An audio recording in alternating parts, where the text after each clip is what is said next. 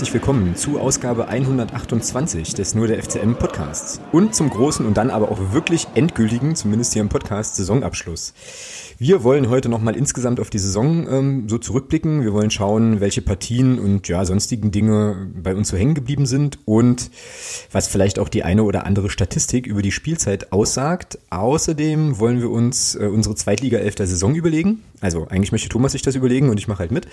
Und ähm, wir haben dann auch noch eine ganz spannende Frage bekommen aus der Hörerinnenschaft, die so in die Richtung geht, ob der erste FC Magdeburg inzwischen eigentlich nur noch ähm, so ein Spielersprungbrett ist. Ähm, ja, das wird also, denke ich mal, ganz interessant, ähm, nochmal so als Saisonabschlussfolge. Und äh, ja, wir besprechen den ganzen Kram tatsächlich nicht alleine, sondern haben uns, wie in der letzten Woche ja auch schon angekündigt, einen Gast eingeladen. Der heißt André und ist jetzt hier bei uns äh, in der Leitung. Grüß dich, André, hallo. Schönen guten Abend. Hi. Und natürlich ebenfalls mit dabei ist äh, der Kollege Thomas. Hallo Thomas. Guten Abend, hallo. Hallo André. Ein wunderschön. Und du bist äh, schon ganz schon ganz heiß, weil du jetzt deinen Zettel gefunden hast mit deinen ganzen Statistiken, die ich dir letzte Woche abgewürgt habe die ganze Zeit, ne? Äh, ja. Okay. Ja. Das klingt, das klingt ja schon wieder mega euphorisch. Ich sehe schon, das wird großartig. Ähm, ja, dritte Liga halt. Ja, ja, also erstmal reden wir doch über die zweite Liga. Das stimmt. Weißt du, also alles cool. So, bevor es aber losgeht, ähm, müssen wir natürlich der, äh, dem, dem ungeschriebenen Podcast-Gesetz huldigen und ähm, der André muss sich tatsächlich kurz vorstellen. Ähm, André, erzähl uns doch einfach mal, wer du so bist, was du so treibst und äh, was dich eigentlich mit dem ersten FC Magdeburg verbindet. Das mache ich sehr gern. Ja, ich bin der André, 33 Jahre alt, gebürtiger Magdeburger, wohne aktuell in Wolfenbüttel. Ähm, Fußball habe ich auch mal gespielt, hat es aber leider nur für die C- und D-Jugend gereicht beim VfB Ottersleben. Mhm weil ich immer im Mittelfeld spielen wollte, aber ich immer die Abwehr musste.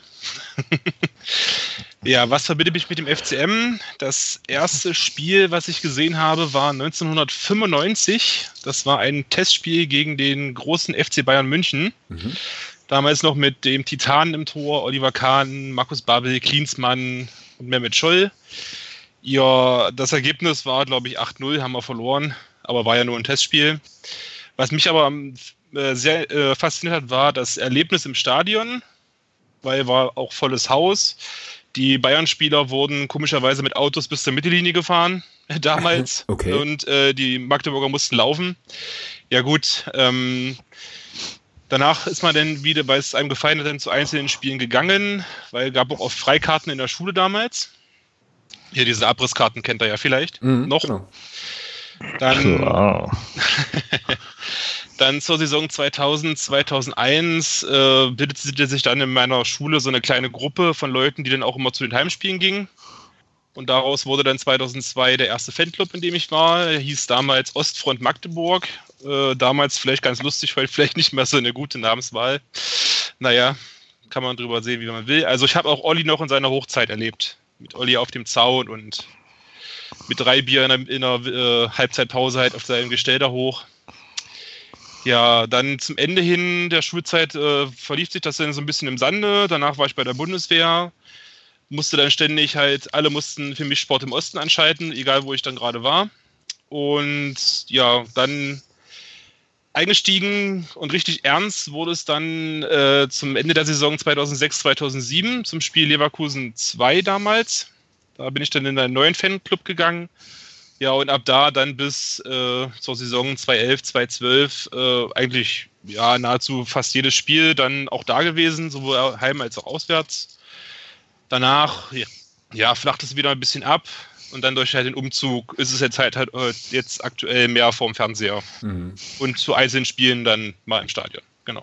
Ja, cool. Wie viel, äh, wie viele Spiele hast du jetzt die Saison so mitgenommen, also live? Äh, Live 1, das erste gegen Pauli. Okay, also gleich der Auftakt, das ist doch cool. Weil, genau, wir hatten uns damals, als der erste Fan gegründet war, mal das Ziel gesetzt, man möchte ein Spiel des ersten FC Magdeburg in der Bundesliga sehen. Mhm. Also live sehen. Mhm. Das mhm.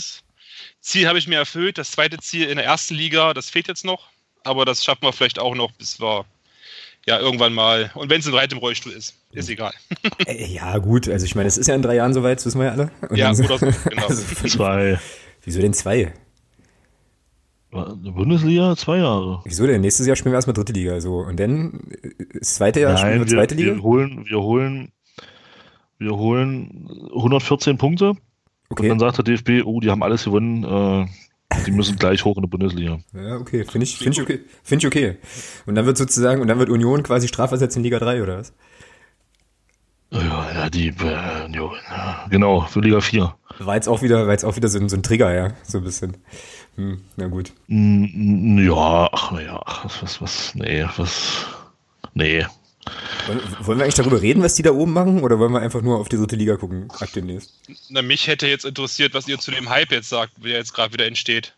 Dem Heute war ja wieder Zeitungsberichte, ein ganz besonderer Club kommt in die Bundesliga und äh, Ja. Was, was juckt es die Eiche, wenn sich die Sau an dir reibt? Also, ja.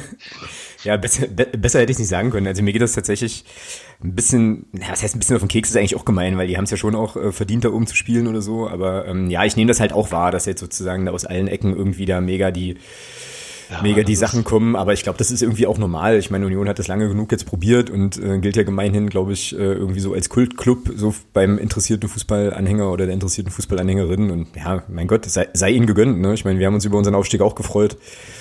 Ja, passt schon. So. Weißt du, was für Kultclubs spricht? Da sind nie was gewonnen haben. So, Ja, deswegen sind es ja auch Kultclubs. eben, genau. Du?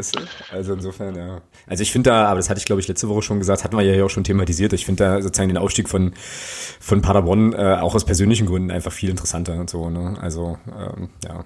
Aber da kommen wir vielleicht nachher nochmal drauf, wenn wir unsere Bundesliga, Zweitliga äh, 11 der Saison küren. Ich habe da nämlich so eine Traineridee schon mal, ähm, die, die, die ich hier schon mal so latent platzieren wollen würde. Ich glaube, da wird definitiv Einigkeit herrschen. Ja, weiß ich nicht. Weiß nicht, was André so, äh, so auf dem Zettel hat. Ne? Also das bei uns nee, nee, Einigkeit passt, passt schon. Glaube ich, glaube ich schon auch, dass das hinhaut. So. Na gut, aber wir haben uns ja jetzt hier heute eigentlich zusammengefunden, um nochmal auf unsere ähm, ja, Zweitligasaison irgendwie zurückzublicken und ähm, hatten uns jetzt im Vorgespräch überlegt, dass wir das ähm, ja so ein bisschen in Epochen und Etappen machen wollen. Und jetzt weiß ich gar nicht, Thomas, du hattest ja noch einen Haufen Statistiken rausgesucht. Willst du die jetzt schon mal erzählen oder machen wir das hinterher? Nee, das machen wir am Anschluss, machen wir am Anschluss. Das passt dann besser. Okay, gut. Na dann würde ich vorschlagen, dass wir ähm, quasi mal die erste Saisonphase anschauen und uns da nochmal versuchen, so ein bisschen zurückzuerinnern. Und das sind aus meiner Sicht die ersten 13 Spiele, ähm, die wir ja alle noch unter Jens Hertel gespielt haben. Und die endeten dann mit neun Punkten insgesamt, was natürlich ziemlich schlecht ist. So, Ja, ähm, grottenschlecht. genau. Wie war denn eigentlich euer Gefühl vor dem ersten Spiel? Wie war denn dein Gefühl, André? Warst du irgendwie äh, mega euphorisch oder wie, wie war es denn so für dich, dieses St. Pauli-Ding? Also da muss ich nochmal einen Schritt zurückgehen und zwar zum Spiel gegen Fortuna Köln, als es dann feststand, dass wir dann in der folgenden Saison in der zweiten Liga spielen. Mhm. Also vor dem Spiel äh, war ich ja schon, zwei, drei Tage sowas von angespannt, dass sogar meine Freundin dann irgendwann sagte, was, ob ich alle noch alle Tassen im Schrank habe. Ähm, weil man hat, hat das Gefühl, wenn du das jetzt gegen Köln verhaust, du hast zwar gegen Karlsruhe mit Glück gewonnen, ne, und äh, gegen Wien Wiesbaden auch, Ja, aber nein, ich meine mit Glück nur gegen äh, Karlsruhe.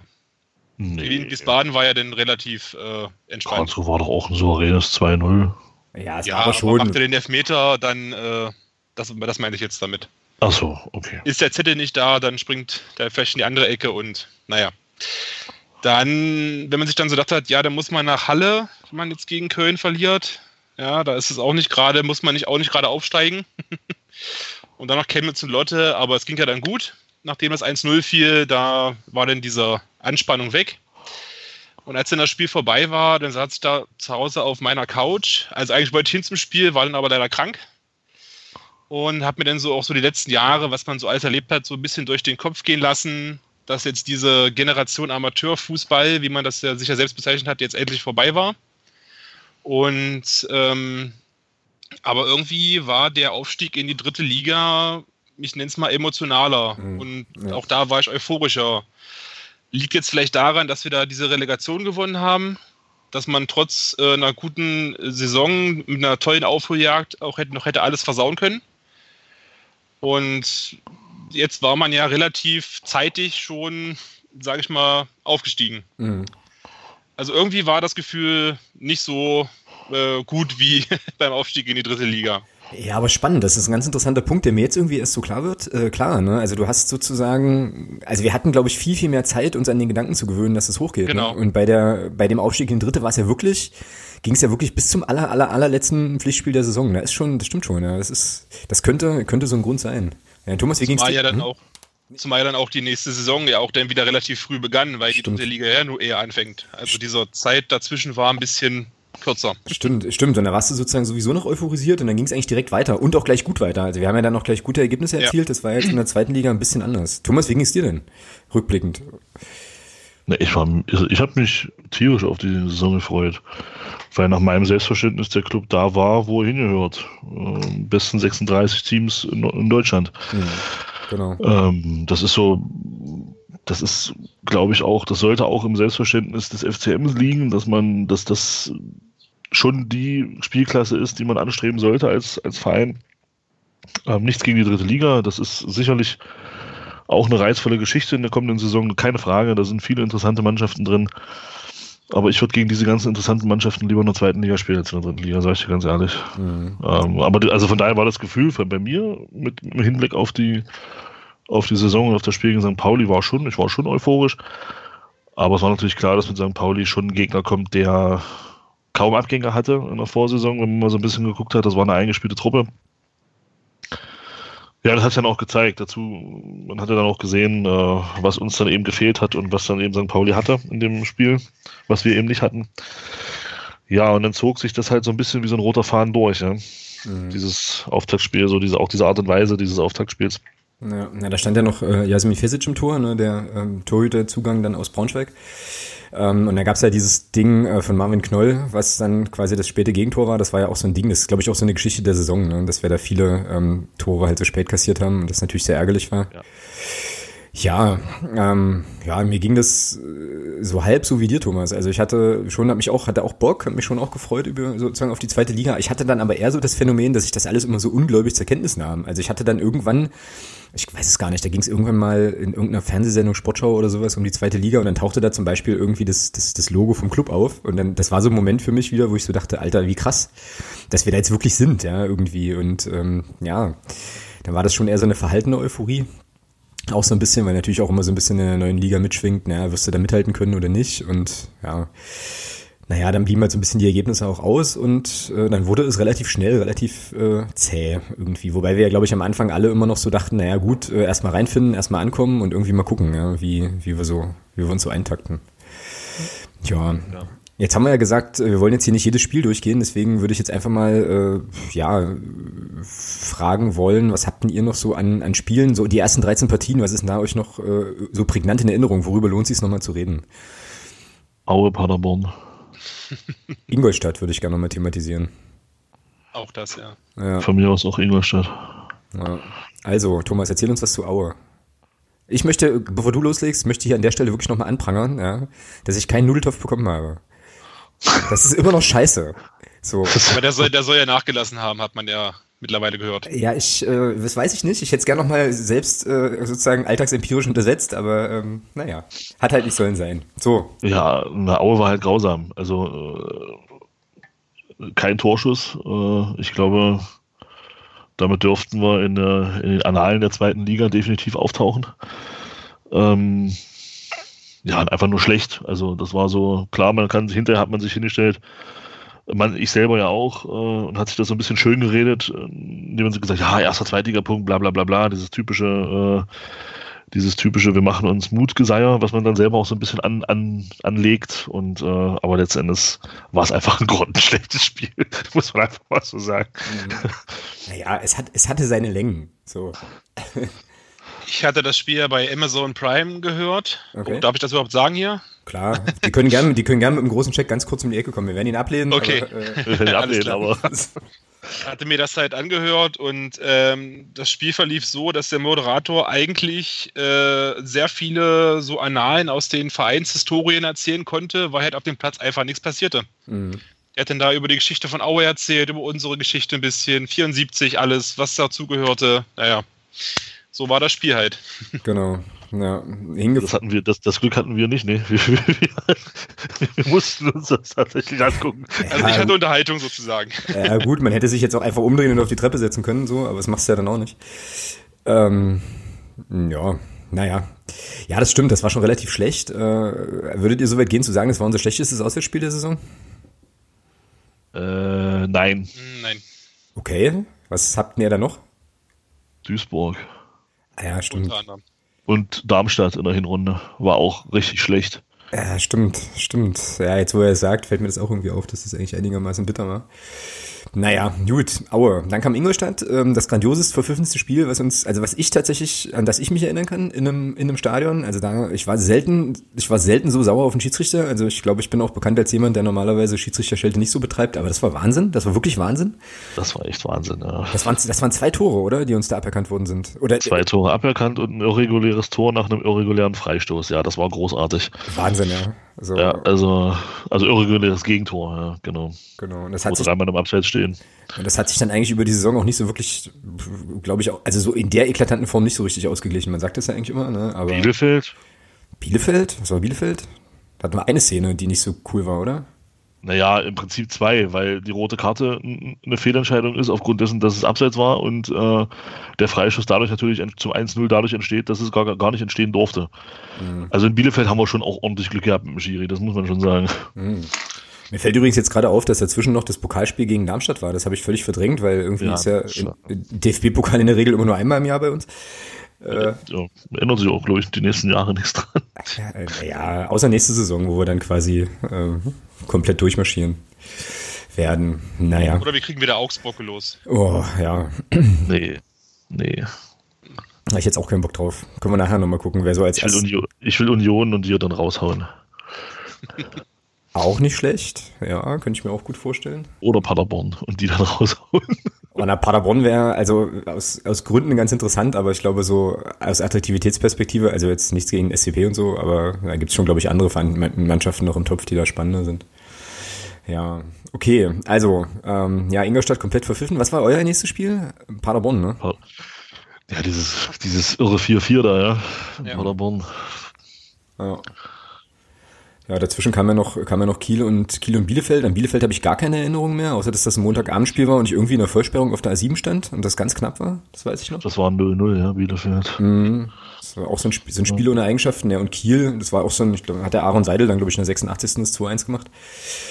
Genau. Da habe ich noch was, also ich, so nochmal zu Jasmin Fesic. Ja. Ähm, da wurde ich ja hier, als es dann feststand, dass er zu uns kommt, da wurde ich ja hier aus allen Ecken und äh, Enden beglückwünscht äh, zu diesem tollen Torwart. Einem der das besten Zweitligatorhüter, den es je gegeben hat. So wurde ist es mir verkauft. Ja, spätestens in Kiel war dann ja Schluss mit dem Zauber. Ja, Thomas, willst du dazu Also, was sagen? Weil du gerade schon Ja, aushaltest? er, er war äh, vorher in den zwei Jahren einer der Top-Torhüter der, der zweiten Liga. Dass das bei uns hier so, so nicht funktioniert, wobei ich auch der Meinung bin, ähm, dass das ein Stück weit auch getrieben war. Also wenn man das mal so rückblickend, wenn man das mal rückblickend so ein bisschen betrachtet, ähm, ihm das 2-1 gegen St. Pauli anzukreien, finde ich persönlich falsch. Das ist bei, Fre- bei, bei Schützen wie Knoll sind, top äh, geschossen, ne? Sind? Freistöße, sind Freistöße aus 17 Metern wie Elfmeter. Das ist einfach so. Das muss man immer berücksichtigen. Das, ähm, und man hat schnell es an ihm festgemacht, obwohl äh, die Spieler auf dem Feld äh, teilweise noch wesentlich schlechter waren. Und ähm, ich glaube schon, dass das auch ein Stück weit so ein bisschen äh, öffentlich getrieben war, dass er dann rausgenommen wurde nach dem vierten Spiel. Weil auch gegen Kiel fand ich, fand ich, dass auch das 2-1, auch das, den Ausgleich kannst du ihm nicht vorwerfen. Das, das, das ist ganz klar Butzis Ding, den muss er da klären, da, da kann er nicht so vorbeigrätschen. Die Szene habe ich noch vor Augen. Mhm. Das kann man ihm nicht, das kann man auch im Fesic nicht vorwerfen. Er verlässt sich darauf, dass, der- dass, dass der Verteidiger den Ball klärt. Ja, Butzi ist zu blöd, den Ball zu treffen und dann schlägt das Ding ins lange Ecke ein. Also auch da bin ich der Meinung, kann man ihn schon auch von, von einer kompletten Schuld freisprechen. Naja, und dann hat das halt alles sein, dann, dann nimmt das halt diese typischen, diese typischen äh, Dinge an und man hat sich dann relativ schnell, glaube ich, auch auf den Jasmin Fesic eingeschossen als, ähm, als den Unglücksbringer bei uns in der Mannschaft und dass da aber ganz andere auch weit unter ihrem Niveau waren, hat man dabei ganz, glaube ich, ganz schnell vergessen. Ja, ist schon was dran. Es ist dann halt, ich glaube, das war an der Stelle einfach eine ganz unglückliche Dynamik, äh, die dann da eintrat. Das stimmt schon. Wobei ich mich auch äh, jetzt gerade an so ein paar Szenen in Kiel erinnere, da wirk wirkte er einfach auch nicht sicher. Also es gab so ein paar Szenen, jetzt mal unabhängig von den Toren, wo ja so einfache Bälle irgendwie ähm, dann Schwierigkeiten hatte, die festzuhalten und so weiter. Also da gab es schon so ein paar Szenen, wo man auch merkte, dass er jetzt selber gar nicht so souverän ist. Aber ich glaube, das äh, eine bedingt das andere eben auch. Also du kriegst halt da im ersten Spiel gleich so ein doofes Gegentor, dann gibt's ein bisschen Gegenwind so und dann läuft's insgesamt auch nicht rund. Also ich glaube, das war einfach äh, insgesamt ein großes Missverständnis so. Genau. Und- das hat halt nicht gepasst. Warum auch Genau, immer. genau. Ja. ja, und gegen Bielefeld, ich habe jetzt gerade nochmal geguckt, das war dann das erste Spiel, wo, wo Bruns dann stand. Ne? Also der ist tatsächlich Genau. Ja. In- ins Tor dann gegangen, hat er seinen Kasten noch erstmal sauber gehalten. So, jetzt Thomas, kommst du mit dem 4 zu 4 in Paderborn.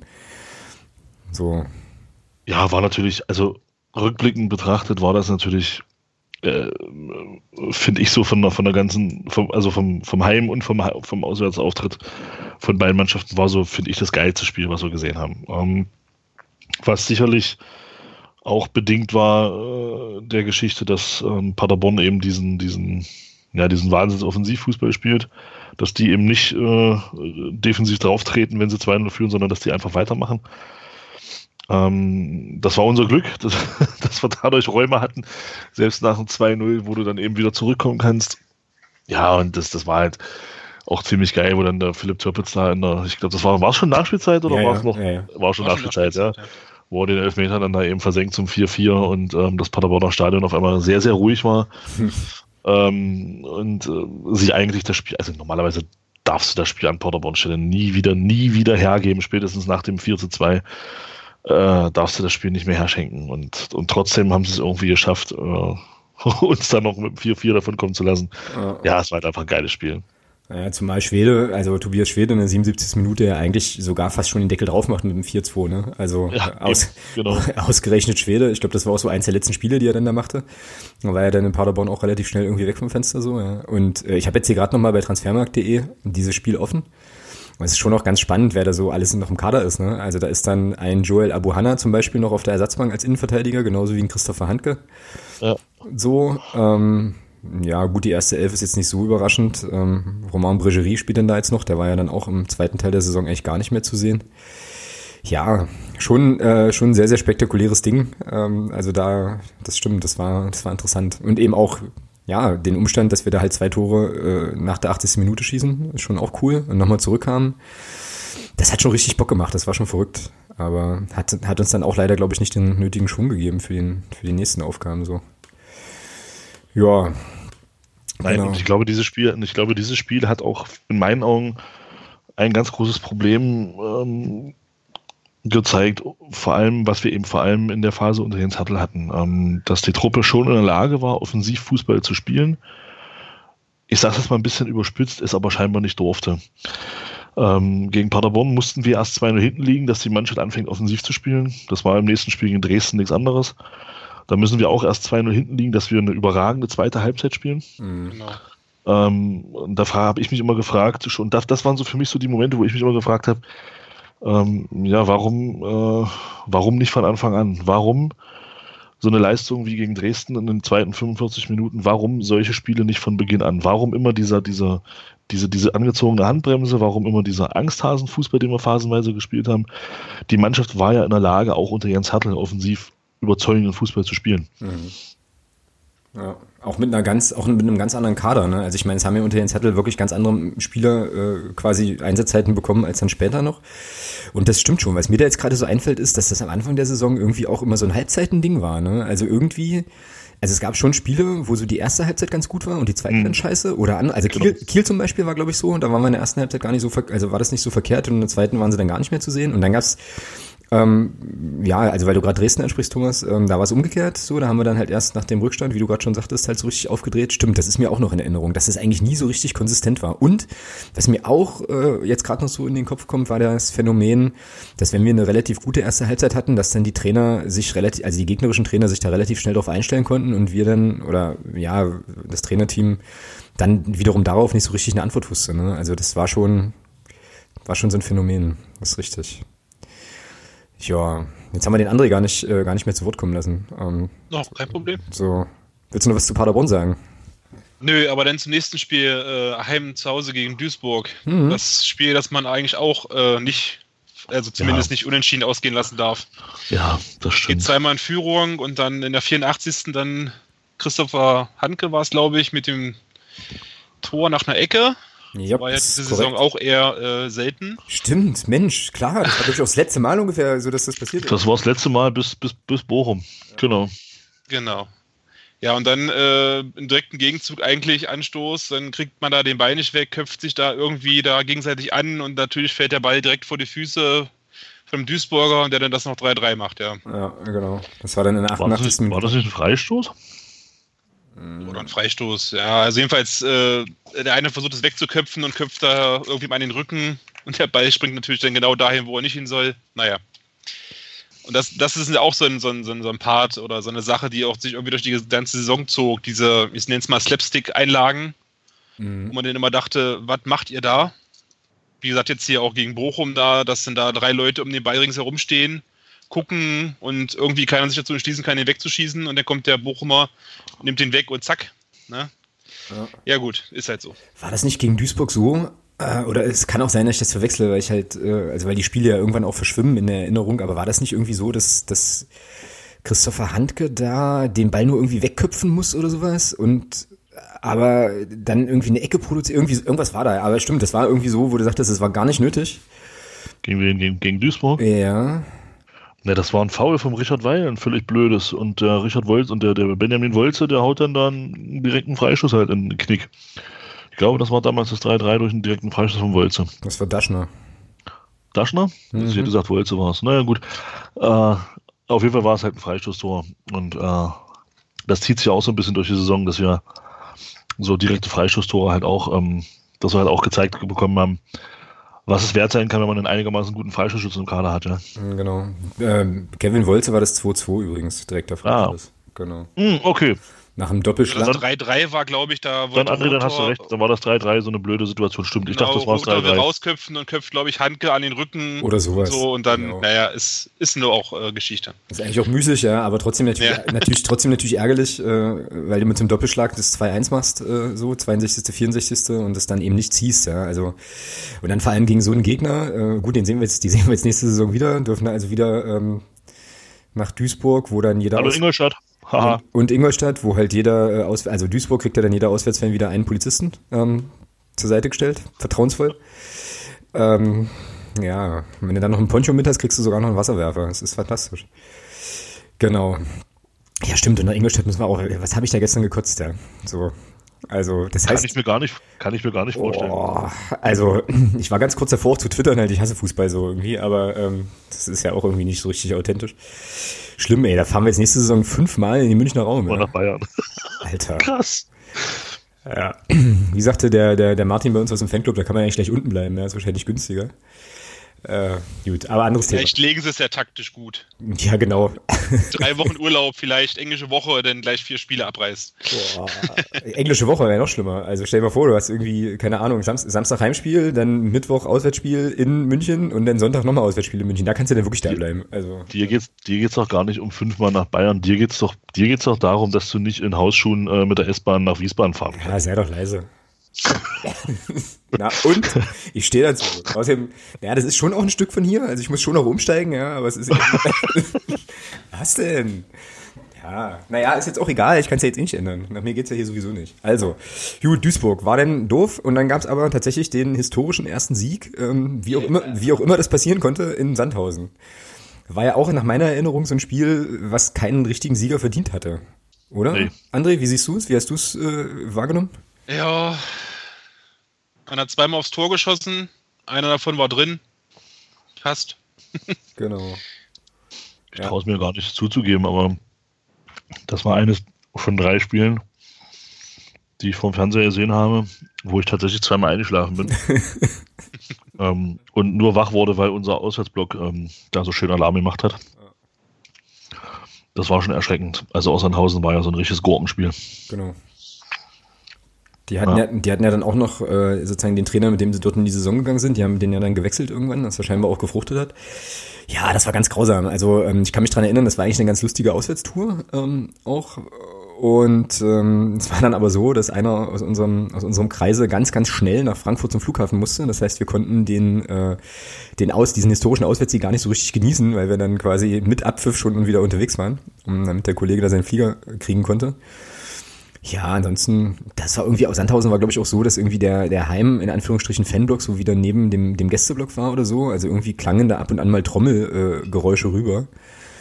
Äh, ja, naja, auf jeden Fall schräg. Aber historisches Ding. Ähm, erster Sieg für den ersten FC Magdeburg in der zweiten Fußball-Bundesliga. Muss man ja immer noch mal, immer noch mal festhalten.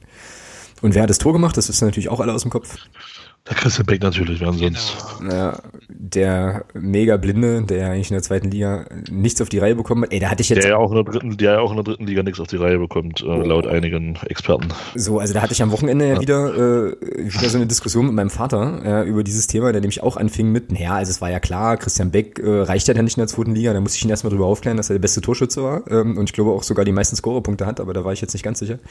Ja. Äh, also so viel, ja, da, so viel dazu, ja. Also ähm, trotzdem zehn Tore gemacht, der Bursche. Aber ja. Nun gut, ähm, was haben wir da noch so im Angebot an den? Ja, ich glaube, da kannst du eigentlich schon fast über Regensburg sprechen, ne? Im ersten Block. Äh, ja, na, es kam dann noch, ja, Dresden, dieses haben wir ja gerade schon ein bisschen angeteasert mit. Ähm, und dann kam so eine Phase, wo wir eins, zwei, drei, vier, fünf Spiele in Folge verloren haben äh, und vier davon noch unter Jens Hertel und dann war sozusagen Regensburg so ein bisschen, so ein bisschen der Herzensbrecher, wobei ich da, glaube ich, auch nochmal auf Darmstadt gucken muss, oder? Also Thomas, das war ja vorher noch dein Spiel noch, wo du sagtest hier. Ach so, ja. Äh, das war auch relativ erschreckend schlecht, muss ich sagen. Ja, äh, ja, relativ ist gut. Das war erschreckend schlecht. Also, das war das erste Spiel der Saison, wo ich den Eindruck hatte, dass, äh, dass da keine Mannschaft auf dem Platz steht, will ich nicht sagen, aber das war das erste Spiel, wo du so Eindruck hattest, ähm, da wollte nicht mehr jeder für jeden. Und äh, ja, das war so mhm. einfach ja. schlecht. Ja. Genau. Kam der Härte nicht sogar nach dem Spiel noch zum Block? War das nicht da? Das nee, das war das Regensburg-Spiel. Ach, Regensburg. Ja, klar, da, aber da, irgendwie habe ich, hat, da erinnere mich gelesen zu haben, dass er da auch mal ganz kurz da in die Richtung ging, ah, okay. was er ja sonst nicht machte. Naja. Ja, ich glaube, er wusste da schon, er wusste da schon auch, was ein bisschen die Stunde geschlagen hat. Ich bin ja jetzt im Nachhinein immer noch davon überzeugt, dass es, glaube ich, eher das Spiel war, als das Regensburg-Spiel dann, wo die Verantwortlichen dann, glaube ich, mal so ein bisschen tiefer die Stirn gerunzelt haben. Ähm, ist natürlich Kaffeesatz Leserei, kann man nicht wissen. Aber das war schon so, was ich bei dem Spiel noch erinnere, nach dem Spiel, da habe ich mich nämlich tierisch drüber aufgeregt, äh, war, dass dann so ein paar Leute ähm, der etwas älteren und äh, furchtbar betrunkenen Fraktionen den Nils Butzen nach dem Spiel noch so vollgepöbelt haben. So, also da waren irgendwie so zwei Leute, drei Leute, die irgendwie drei Acht auf dem Kessel hatten und äh, die dann Butzi anpöbelten, so von wegen, ähm, ja, dass er scheiße spielt und ähm, dass er die Kapitänsbinde abgeben soll und so, wo ich dann auch so dachte und auch gesagt habe, laut, was seid denn ihr für, für Trollos? So, also jetzt hier so einen so einen Spieler so rauszupicken, das war sehr, sehr unangenehm irgendwie, aber äh, ja, insgesamt tatsächlich auch ein echt geschenkter, äh, geschenkter Spieltag. Wobei wir das große Glück hatten, das Stadion nochmal äh, gesehen zu haben, bevor eben jetzt da diese großen Baumaßnahmen äh, dann passieren. Also eine schöne Schüssel, schöne alte Schüssel, wer auf sowas steht, war das schon nochmal. Aber ja. Gut, naja, und dann kam halt Regensburg, ne? Und äh, da wussten wir dann alle nach dem Spiel irgendwie so, die Ära Hertel ist wohl durch. Ja, das war dann irgendwo absehbar, ja ich sag mal, nach zu dem Zeitpunkt dann 13 Spiele, ein Sieg, sechs Niederlagen, vier Niederlagen in Folge, da hast du dann auch nicht mehr viele Argumente auf deiner Seite. Das ist leider einfach so. Und ähm, ja, und dann war es vorbei, die Ära Härtel. Ja. Ja, aber das Spiel gegen Regensburg, da muss ich sagen, da hat man dann aber auch wieder gesehen, zumindest dann, äh, als man dann wieder ausglich und in Führung ging, dass man dann doch konnte und wollte, ja, vielleicht. Genau, genau. genau dass das 2-2 dann nach der Ecke fällt, ja gut, das kann passieren. Da kann man, das ist immer drin. Aber dieses äh, 2-3, das, ja. äh, wo dann der da mit einem Pass sozusagen die komplette Abwehr äh, ausschaltet, äh, Brunst dann beim Rauslaufen statt dem ähm, Regensburger dann noch den Niemeyer abräumt und sozusagen mehr oder weniger die Tür aufmacht. Ja, gut. Das. Äh, ja. Ja, war auch wieder so ein Spiel, ja. Gehst du, also gerätst in Rückstand, dann macht, naja. Beckus, macht Beckus zwei Buden, du bist eigentlich wieder dran, so, ja, und ähm, kriegst dann zwei so Dinger. Stimmt, das war irgendwie auch so ein Slapstick-Tor, das war doch so ein Konterding irgendwie, oder? Ja, ja, genau. Drei Abwehrspieler, zwei Angreifer. Hm. Ja, und das 1-0 äh, ist, er geht ja auf Brunskappe, äh, steht, kann den Ball hinschlagen, wo er will, stimmt. und den Heidenheimer, äh, die Ringsburger an, Entschuldigung. Schießt den Ringsburger ja, an, ja. Stimmt, genau. schießt den Grüttner an, ja, genau, der wusste eigentlich was, der konnte gar nicht dafür, der stand da einfach nur rum, ja. Also, genau. Ja. Ja, die Sonne stand tief. Da haben wir dann auch relativ schnell ausgeglichen, ne? Ja, ja, das war dritt, drei Minuten später oder so. Ja, genau. Grüttner in der dritten und Beckus dann in der fünften. Ja. Ja. So, das 1-1, da war dann mal eine schöne Hereingabe von Türpitz. Schön in die Mitte geflankt und Beck stand mal da, wo er halt zu stehen hat. Genau. Ja, was ja dann auch, auch diese Flanken, wie gesagt, die ganze Saison über im Endeffekt viele Flanken, aber irgendwie stand da nie einer da, wo er zu stehen hat. Mhm. Oder das Timing ja, passte nicht. Die Flanken ging meist dahin, wo keiner stand. oder so, ja, oder so. dann wurden halt, äh, wurde halt getrennt trainiert sozusagen. die die genau. Flanken schlagen und die, die den verwehrt sollen. Äh, genau. Ja, aber das ist ja auch so ein Ding. Also das hat man hier im Podcast auch schon mal thematisiert. Äh, so, das kannst, also das ganze Thema Präzision, ja, also bei den Flanken, auch bei den Pässen und so weiter, das hat man ja schon die ganze Saison über auch eben gesehen, dass das die, dass die zweite Liga da nochmal eine komplett andere Welt ist. So, also wenn du halt äh, in der dritten Liga, glaube ich, mal einen Pass spielst, der jetzt nicht ganz exakt in den Fuß kommt, ist das erstmal noch nicht so schlimm. In der zweiten Liga wird sowas halt komplett sofort bestraft, ja. Also das, das ist so. Ähm, und das ist uns, glaube ich, auch so ein bisschen, also ja, es ist halt, ist uns halt zum Verhängnis geworden, weil ja, die Spieler es dann offensichtlich doch nicht so gut hinbekommen hatten, wie die sportliche Leitung der Meinung war, dass sie es eigentlich können müssten. Naja, und ich glaube, der hm, André? Gerade zu Beginn der Saison war ja auch äh, ein großes Thema, diese generelle Passquote. Wenn ich mir jetzt hier meine Tabelle anschaue, äh, ist es immer so um die 60 Prozent, was jetzt nicht überragend ist. Mhm. Um es mal vorsichtig auszudrücken, ja. Aber vorsichtig, gut, das, genau. Ja gut, aber es kann auch mit der Spielweise äh, zusammenhängen. Ne? Also wenn du quasi immer lange Bälle äh, nach vorne schlägst, geht natürlich da mehr verloren. Ist ja logisch. Aber trotzdem, also richtig gut war es irgendwie nicht. Äh, und ich glaube tatsächlich auch, dass der, der Spielverlauf gegen Regensburg und diese Dramatik ähm, dann schon auch nochmal sehr dazu geführt haben, dass eben auch diese Trainerentlassung so emotional kommentiert worden wäre. Ich glaube, wenn wir da richtig Bahn gegangen wären, also wenn wir da, keine Ahnung, 0-3 verloren hätten oder sowas, dann wären die Emotionen nach der Entlassung von oder nach der Freistellung von Hertel, glaube ich, gar nicht so hochgeschlagen so, sondern. Da kannst du recht haben. Oder? So, also es war ja schon, ich meine, wir haben das ja hier, also es war ja fast schon wirklich, als wäre einer gestorben. Ja, also muss man sich, im Nachhinein muss man sich das echt mal nochmal vorstellen. Ja, also ich hatte, ich habe.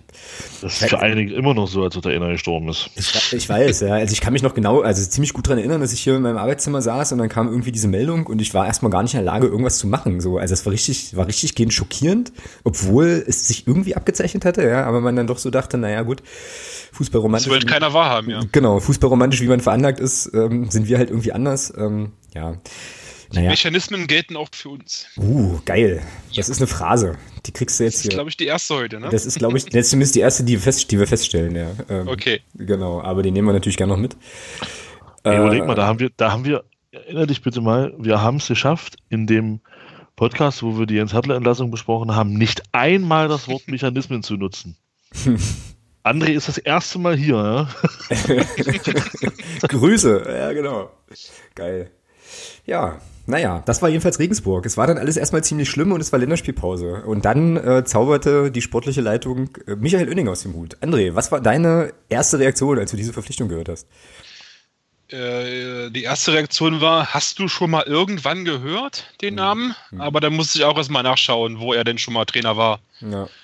Ja, also gut, dass er jetzt kein, ich sag mal, Gradiola gezaubert wird, ist auch klar. Aber ja, man hatte erstmal, musste erstmal sagen oder sehen, ja, wie geht er da jetzt ran? Muss ihn ja erstmal anfangen lassen. Man kann jetzt darüber diskutieren, ob das nicht vielleicht ein paar Spiele zu spät kam, dieser Wechsel. Boah, das darfst du nicht, das darfst du nicht laut sagen. Also ich sehe das, ich sehe, ich sehe das ähnlich tatsächlich, aber das ist ja sozusagen nee, fast schon ist ja die Diskussion, dass man das vielleicht auch vor der letzten Länderspielpause schon hätte, aber ist müßig, mm. die Diskussion. Mm. Ja ja, wie gesagt, dann das erste Spiel gegen Fürth, um das mal überzuleiten, weil das äh, gegen Regensburg zu toll war, hat man es gleich nochmal gemacht. Äh, den Spielverlauf, weil das so schön war. Mhm. Da mit dem auch wieder geht früh in Rückstand. Oder das heißt, früh war relativ in der Mitte der ersten Halbzeit, dann gleicht mal wieder aus, geht wieder in Führung. Er hat, ist eigentlich äh, mehr oder weniger, ja, ich will nicht sagen überlegen, aber hat das Spiel im Griff und bricht dann irgendwie äh, dann in der Nachspielzeit dann auch wieder auseinander. Das 2-2 auch wieder ein Freistoß. Ja. Direkt verwandelt, den Brunst, oder ich finde, dass man ihn halten kann. Ähm, gut, er geht da nur mit einer Hand hin. Bin kein Torwart, ne? Muss man vielleicht ihn mal fragen, was er sich da gedacht hat. Naja, und dann halt in der 93. das 3-2. Passt dann wieder keiner auf, sozusagen. Alle stehen frei. So ist es. Mhm. Ja, und das war tatsächlich eine meiner bittereren äh, Stadionerlebnisse auch. Also ich war vor Ort, ich glaube, Thomas, du warst nicht da, ne? Nee. Nee, da waren wir hier, waren, waren die anderen Jungs dabei. Freitagabend. Nee. Ja, äh, genau. Und ähm, also es war, war ein bisschen, ein bisschen maikühl an dem Abend, das war auf jeden Fall so. Ähm, und eigentlich war das ein richtig geiles Spiel. Also wir haben uns im, im Blog angeguckt so und haben gedacht, was sind das für Leute, die da unser Trikot tragen? Wo kommen die jetzt her und wo waren die eigentlich vorher? So, weil die Spielanlage ja, ganz, stimmt, das war. Ganz andere war, eine ganz andere. So, du hast, ähm, ich glaube, ich bin jetzt nicht ganz sicher, will jetzt keinen Quatsch erzählen, aber auf jeden Fall Felix Lohkemper ähm, mit Christian Beck in der, ähm, also vorne irgendwie mit drin. So, und das hat, das hat super ausgesehen, ja. Und dann führst du bis zur, oh, schlag mich nicht, 88. oder so, führst du da 2-1. Ja. Ist alles komplett safe, ja, alles schön und kriegst dann solche, also zwei so Rotze-Dinger und vor allem als der Typ, den sich den Ball zum, ähm, zum Freistoß rein, also hinlegt da, vorm 3-2, das war ja dann so ein Kopfballtor nach dem Freistoß, da hatte ich schon so ein ganz unangenehmes Gefühl in der Bauch gegen und dachte mir so, oh oh, oh oh. Und dann schlägt das halt echt ein, da ist ja der Stadionsprecher noch mega eskaliert, ja, und äh, kriegte sich dann auch nach dem Abpfiff gar nicht mehr ein, wo ich dann auch so dachte, äh, okay, wir haben das jetzt alle verstanden, ist alles schön, ja, so. Also das war, war irgendwie übel, so das, äh, das stimmt. Aber ähm, ich fand eben schon, dass die Mannschaft da nochmal ein ganz anderes Gesicht zeigte und sich das ja dann eigentlich irgendwie auch fortsetzte. Ne? Ich meine, Oerning hatte jetzt ein bisschen das Problem, dass er halt echt in einer scheiß Phase kam. So, ähm, aber ja, spielerisch war das jetzt erstmal erstmal okay. So bis auf, wie gesagt, das, was du gerade sagtest, André, dass man dann der Meinung war, diesen, diesen Spielausgang hinten raus nochmal zu wiederholen. Ja. Naja. Ja, das Problem ist halt einfach, ich weiß ja nicht, André, hast du den, den Podcast mit dem Stefan Krämer schon gehört, den Alex letzte Woche empfohlen hatte? Noch nicht. Ähm, der Stefan Krämer sagte was ganz Interessantes und ich glaube, das ist genau das, was uns so ein bisschen genau mit diesem Spiel so das Genick gebrochen hat. Er hat ja dann, in, als er nach Oerdingen kam, ohne da jetzt zu viel vorwegzunehmen, aber das passt jetzt gerade so gut, ähm, als er dann nach Oerdingen kam, hat er eben auch eine Spielidee ähm, äh, installiert, installiert, die eben ja, die eben so ein bisschen auf Überzeugung fußt, ja, wo du eben auch als Spieler von, wo, wo du ein Stück weit überzeugt sein musst und er sagt, wir haben das erste Spiel mit dieser Taktik 7 zu 1 gewonnen. Ja. Und dann wächst natürlich auch das Selbstvertrauen. Du glaubst auch dran. Und genau das ist genau, das, das ist das, was uns gefehlt hat. Dieses Spiel, wir haben 3-2 verloren, trotz einer guten Spielweise. Also vor allem auch einer offensiven Spielweise, die eben darauf angelegt war, auch nach vorne zu spielen. Und trotzdem verlierst du dieses Spiel. Und ich glaube, das war aus den Köpfen, das hat sich in den Köpfen so ein bisschen manifestiert. Mhm. Dass du eben trotzdem dieses Spiel nicht gewonnen hast. Und da hat eben dieser, Erfolgs, dieser, dieser Erfolgseffekt hat halt gefehlt. Dieses Erfolgserlebnis. Einfach zu sagen, du, du machst so ein Spiel, spielst wirklich gut und gewinnst das Spiel dann auch. Und das hat uns halt in der Phase absolut gefehlt. Hätten wir dieses Spiel gewonnen, glaube ich, hätten wir in der Hinrunde auch noch mehr gepunktet als nur diese zwei Punkte, die wir da noch geholt haben. Mhm, ja, gebe ich dir, gebe ich dir absolut recht. Und ich möchte unbedingt ähm, auch nochmal diese Podcast-Empfehlung nochmal stützen. Also ich habe ich glaube, ich war einer der letzten Menschen, die sich dieses Ding ähm, dann angehört haben. Also bis auf André, der hat es ja noch gar nicht gehört. Aber ähm, äh, also wenn ihr Bock haben, Bock bekommen wollt auf die neue Saison, dann hört, hört euch, das an. Dann hört euch, genau. dann hört wirklich, dann hört euch diesen Podcast an. Ähm, der ist, also guckt in die Shownotes der letzten Folge. Ich verlinke den jetzt nicht nochmal, ähm, findet ihr aber dort. Ähm, der ist wirklich richtig gut und ich glaube, also wenn der Typ, also das, was, das, was er da so alles erzählt, wenn er das bei uns in Magdeburg irgendwie auch so ansatzweise so lebt, dann haben wir da einen echt einen guten so ähm, verpflichten können oder wurde uns vorgesetzt verpflichtet, haben wir denn nicht. Genau. Gut, ähm, weiter hier in unserem Spielplan. Also Fürth war schon mal scheiße und dann kam Bochum. Bochum erinnere ich aber gar nicht so sehr wegen des Spiels, sondern wegen der äh, ja, Fanproteste zu Beginn des Spiels. Das war ja das, das war ja der Behindertentag. Mhm. mhm. Oh, auch schöne Diskussion. Oh, ja, ja. Mhm. Genau, will ich jetzt auch gar nicht nochmal groß aufmachen, aber das ist bei mir so hängen geblieben und ich habe dann heute, als ich mich dann doch leidlich auf, auf die heutige Sendung vorbereitete, fiel mir dann so auf, dass Bochum in der Saison so ein bisschen so das fanpolitische, äh, die fanpolitische Paarung war, sowohl Hin- als auch Rückspiel, ja. Das stimmt. So, also ganz, ganz kurios, beide Male gleiche Verein. Ähm, Im Hinspiel, also die Älteren unter uns erinnern sich vielleicht noch, ähm, war es ja so, es war also Behindertentag, äh, volle Kapelle, irgendwie über 3000 Menschen mit Handicap, die dann äh, im Stadion waren und es gab aber einen Protestspieltag der äh, aktiven Fanszenen in Deutschland, ähm, was dann dazu führte, dass wir, glaube ich, die ersten zehn Minuten oder sowas dann draußen blieben und ähm, dann erst, spät, erst später so reintröpfelten ins, in den Blog und ähm, das schon auch tatsächlich ein bisschen bitter war. Der, äh, der Azi spricht darüber in dem äh, übrigens sehr überragenden Interview mit Daniel George äh, bei MDR Sachsen-Anhalt. Äh, lest das unbedingt alle, ich werde es nochmal verlinken. Und er sagte dann, also ich glaube, er war das, der dann so meinte, naja, er hatte so ein bisschen das Gefühl, ähm, das Stadion beklatscht jetzt die Zirkusaffen aus Burg U, die jetzt endlich kommen und dann sozusagen die Stimmung machen. Ja, genau, stimmt. So, ja. also irgendwie in die Richtung ging das auch. Ähm, und das war schon, war schon schwierig. So fand ich, fand ich auch. Ähm, ich fand es aber trotzdem irgendwie, äh, ja, also fand es richtig, das zu machen. Es war auch dieses Spiel mit den ganzen Tapeten dann, äh, die dann auch, die dann auch kamen. So, also wo dann so überragende Sachen dabei waren, wie montags gehen nur Dresdner auf die Straße oder so. Also äh, waren schon ein paar schöne Dinger dabei. Also das ist das, was ich aus Bochum, äh, aus dem Bochum-Spiel noch im Kopf habe. Ja, dass ne, die Serie gehalten hat. Stimmt. Tag, ja, stimmt. Ja, dass wir nicht verloren haben, ist richtig. Genau. Das war auch das erste Unentschieden, glaube ich, nach sieben Siegen, ja. Und da hast du eben auch gesehen, selbst der Behindertentag ist nicht in der Lage, das ist nicht in der Lage, uns in der zweiten Liga äh, zu halten. Genau. Ja, selbst dieser große Glücksbringer, den wir da immer hatten, die letzten Jahre. Ja. Was ja, man halt noch erwähnen kann in dem Spiel, ist dieser Schuss von Weil, der dann aber auch dann wieder überragend von Riemann da gehalten wird. Oh, der oh, könnte auch mal reingehen. Das habe ich gar nicht mehr auf dem Schirm, weiß ich überhaupt also nicht. Also da kratzt den ja wirklich noch mit dem letzten Zentimeter des Fingers um den, um den äh, Pfosten. Okay. Aber gut. Ja. ja da war hm? Alex, da war bestimmt eine Fahne vor uns. Mit, mit, mit, mit, Sicher mit Sicherheit, ja, genau. Ja, ja. Wobei das ja noch der alte Standort war und so. Ähm, kommen wir dann nachher nochmal zu, was ja auch äh, quasi so, so, eine Geschichte der Saison ist, dieser Umzug. Naja, da waren es halt noch drei Spiele bis zur Winterpause. Ne? Union zu Hause, da kriegen wir auch ein bescheuertes Gegentor, ähm, erinnere ich mich. Machen auch, mach, machen auch ein sehr gutes Spiel in der ersten ja. Halbzeit. Mhm. Ja. Gehen völlig verdient mit einzelnen Führungen und lassen uns in der zweiten Halbzeit wieder so ein bisschen den Schneid abkaufen. Ja, genau. Ja, dann halt Köln auswärts, ne? 3-0, aber eigentlich auch äh, besseres Spiel, als das Ergebnis sagt. Auch bis zum Tor eigentlich ein richtig gutes Spiel gemacht, bis zum 0 zu 1, ja. Mhm. Ich glaube, war, war das nicht, war das nicht sogar das Ding, wo, wo, wo Felix Lohkemper da eine 1 gegen 1 Situation nach 10 Minuten hatte, mhm. die er machen muss eigentlich? Mhm. mhm, mhm. Ja, und wenn du da in Führung gehst, glaube ich, ja. dann, kannst, dann kannst du Köln an dem Tag sogar knacken. Mhm. Ja, könnte gut sein. Und was bei mir da noch hängen blieb, sind, sind die ungefähr 200 Vorstand-Raus-Poster in der, ja, in der Kölner Kurve. Und die 7 Euro für einen Parkplatz im Schlamm, auch geil, ganz geil. Ja. Ja, und diese ganz obskure äh, Auspark-Umpark-Situation dieser Polizeiautos, als wir da auf diesen Gästeparkplatz ja. fuhren. Ich mir auch, was macht ihr da?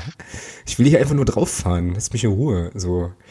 Ja, Köln. Köln war schon aus vielen verschiedenen Gründen irgendwie so ein bisschen schräg. Eine Fahne im Oberrang. Eine. Stimmt. Wo stehen wir? Natürlich dahinter. Ja, logisch. Was ist denn los? Also wir müssen ja, wir haben ja einen Ruf zu verlieren und so, das ist ja klar. Ja, gut, und dann halt. Die äh, Stimmung war ja auch recht mies bei Köln, habe ich dann im Nachgang gelesen. Ja, gehört. es gab halt keine.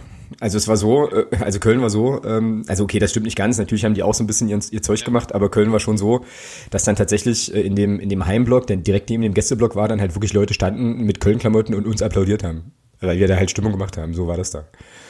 Genau. Und ich glaube, Köln war, war das nicht, war Köln nicht auch irgendwie das Spiel, wo so irgendeiner nach dem Spiel dann noch so einen riesen Lauten machte und dann eine kurze Ordnungsstelle erhielt? So? Oh, das weiß ich nicht mehr. Das.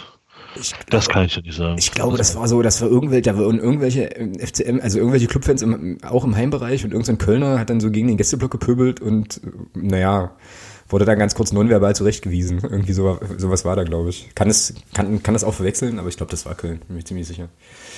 Ja gut, und dann fahren wir halt noch ähm, nach St. Pauli und äh, verlieren da 4-1 und werden als Abschaum bezeichnet. Das weiß ich da noch bei dem Spiel. Ja, müssen da auch nicht verlieren. Das ist auch so ein Spiel. Definitiv nicht, nee. Ja, machst eigentlich auch in meinen Augen ein reguläres Tor. Klar, jetzt kann man sagen, der arme St. Pauli-Spieler blutet, oh mein Gott. War aber für mich kein Foul. Ähm, arbeiten beide mit dem Arm und der Christoph, der, der, jetzt hätte ich fast den falschen Namen gesagt, der Tobi Müller kann ja nichts dafür, dass sein Gegenspieler nur 1,50 Meter groß ist. Mit Arm hoch?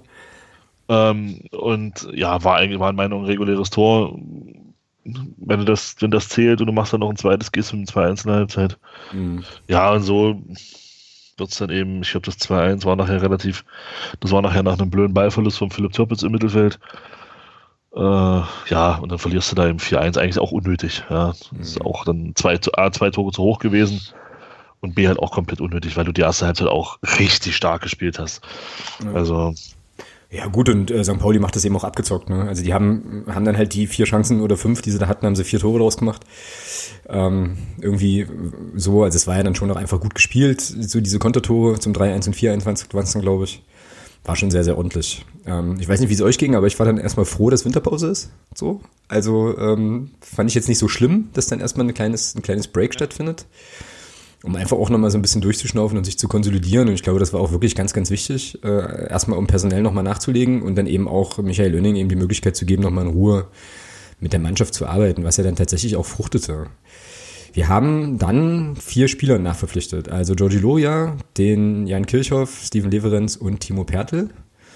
Und da hatte ich dann schon, weiß ich noch genauso im Urlaub das Gefühl, okay, das wird geil. So, weil das waren schon alles Spieler, von denen ich geglaubt habe, dass die alle fetzen können. Loria kannte ich jetzt nicht so, aber georgischer Nationalspieler klingt jetzt erstmal nicht schlecht.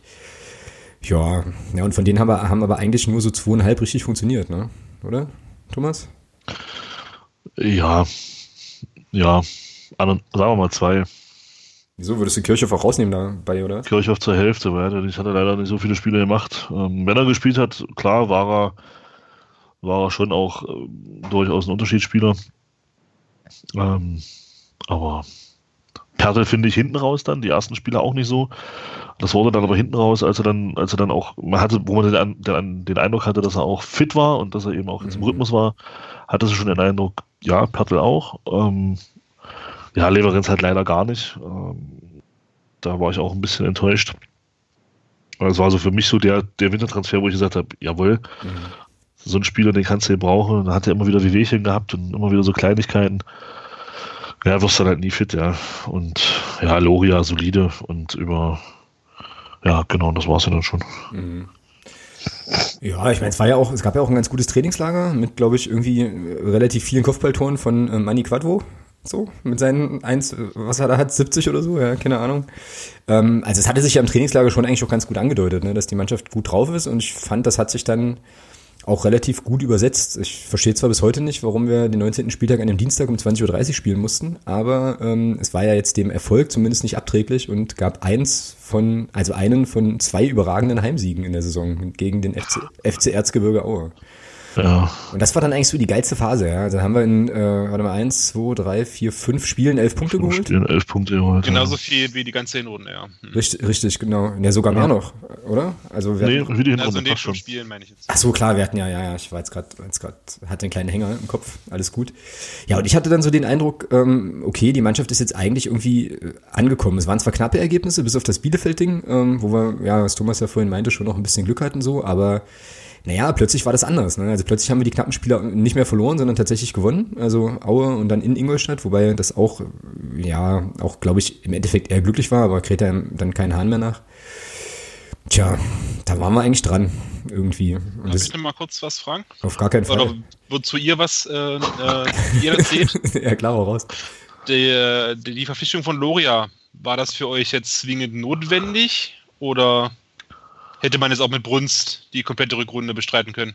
Thomas, hau also, Also ich hatte schon den Eindruck, dass gerade in der Anfangsphase der Rückrunde Loria aufgrund seiner Ruhe schon ein Stabilisator war hinten.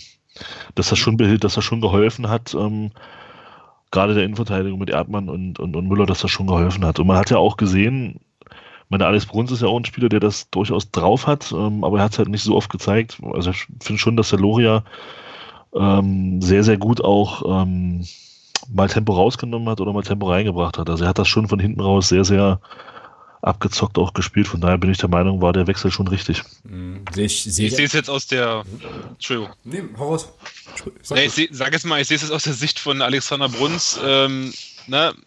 Letztes Jahr äh, ist er zum Schluss da, dann denkt er, er kommt jetzt als erster Torwart hier in die zweite Liga, dann wird Fasic verpflichtet der fällt dann weg und dann ist er wieder Erster und dann kommt der nächste, der ihm wieder vorgesetzt wird.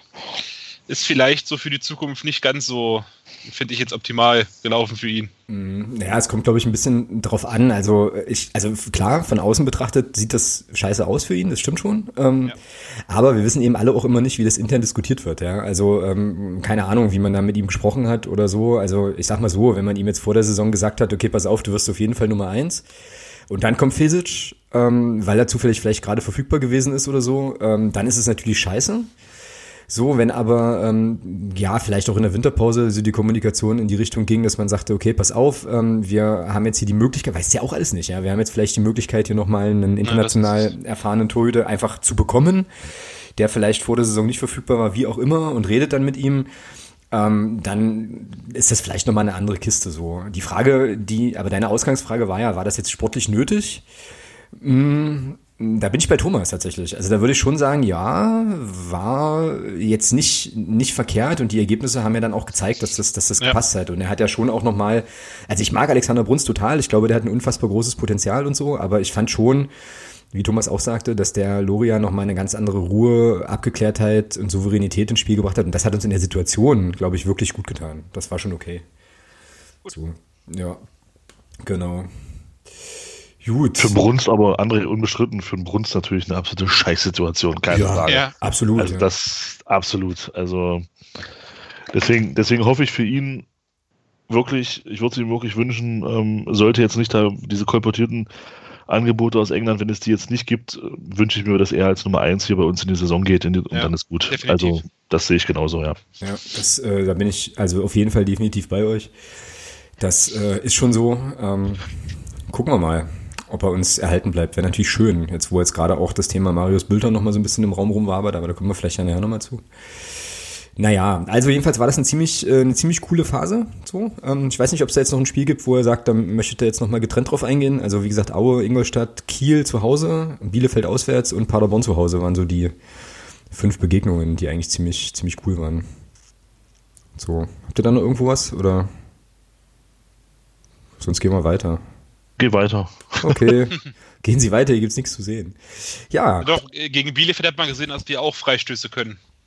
Wir, unsere. Hatte da mit dem 1 Stimmt, das stimmt. Da war der Paddel, hatte der Paddel. Ja, das, war, das war ein geiles Ding, ja. ja stimmt. Genau. Und dass Lohkemper halt auch äh, nicht nur als Chancentod gilt, sondern halt auch, dass er schöne Konter fahren kann.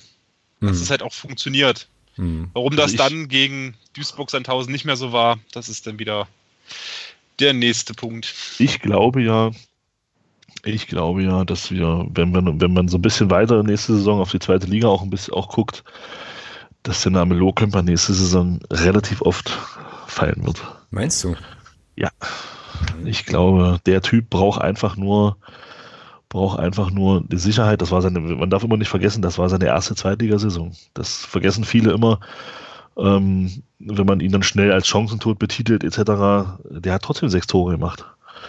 Und wenn man bedenkt, dass, ja. dass, er, dass er im Prinzip nur die Rückrunde Stammspieler war und in der Hinrunde ja bis, bis zum Önning, bis zum Wechsel von Hertel auf Önning nicht mal, also ja nur über, nur über Kurzeinsätze nicht hinausgekommen ist, finde ich die Quote gar nicht so schlecht. Und Chancentod hin oder her er hat die Chancen gehabt. Das spricht auch für ihn. Es gibt Stürmer, die kommen nicht in diese Situation. Und deswegen glaube ich, dass der Name Lohkemper in Nürnberg mit, den, mit, mit besseren Mitspielern und mit Spielpraxis häufig fallen wird. Da werden wir uns noch umgucken. Ja, es kann. Das ist ihm zu wünschen, ne? Ja. Ja, klar. Warum nicht? Ähm, gut. Wir gehen weiter ähm, und kommen zu den beiden Spielen, die für mich retrospektiv den Abstieg besiegelt haben, obwohl sie erst ähm, am 24. oder schon am 24. und 25. Spieltag waren. André, erklär mir mal, warum wir mit der Glänz, also ich verstehe es immer noch nicht und Thomas konnte es mir auch noch nicht plausibel erläutern und jetzt musst du das machen. Wir sind, wir haben eine, wir haben einen super Auftakt in die Rück, also in die, in, ins Jahr 2019. Eigentlich hat die Mannschaft eine mega breite Brust so. Ja. Du spielst gegen den Tabellenletzten aus Duisburg, die sind mausetot. Du kannst die eigentlich in dem Spiel schon in die dritte Liga schicken mit Sandhausen, im nächsten Spiel eigentlich das gleiche. Und dann verlierst du diese beiden Spiele mehr oder weniger sang- und klanglos mit 0 zu 1. Warum? Ich raff's nicht. Tschüss. Meinst du? Nein, also ich denke, es liegt eher daran, dass ähm, gegen Duisburg, Sandhausen, das, wie gesagt, das, das war dann jeweils der Tabellenletzte, glaube ich, an den Spieltagen dann. Ähm, wir mussten das Spiel machen. Also als okay. äh, die Mannschaft musste das Spiel machen und das hat halt nicht so funktioniert. Dann gegen Duisburg, dass da auch noch Beck ausfällt.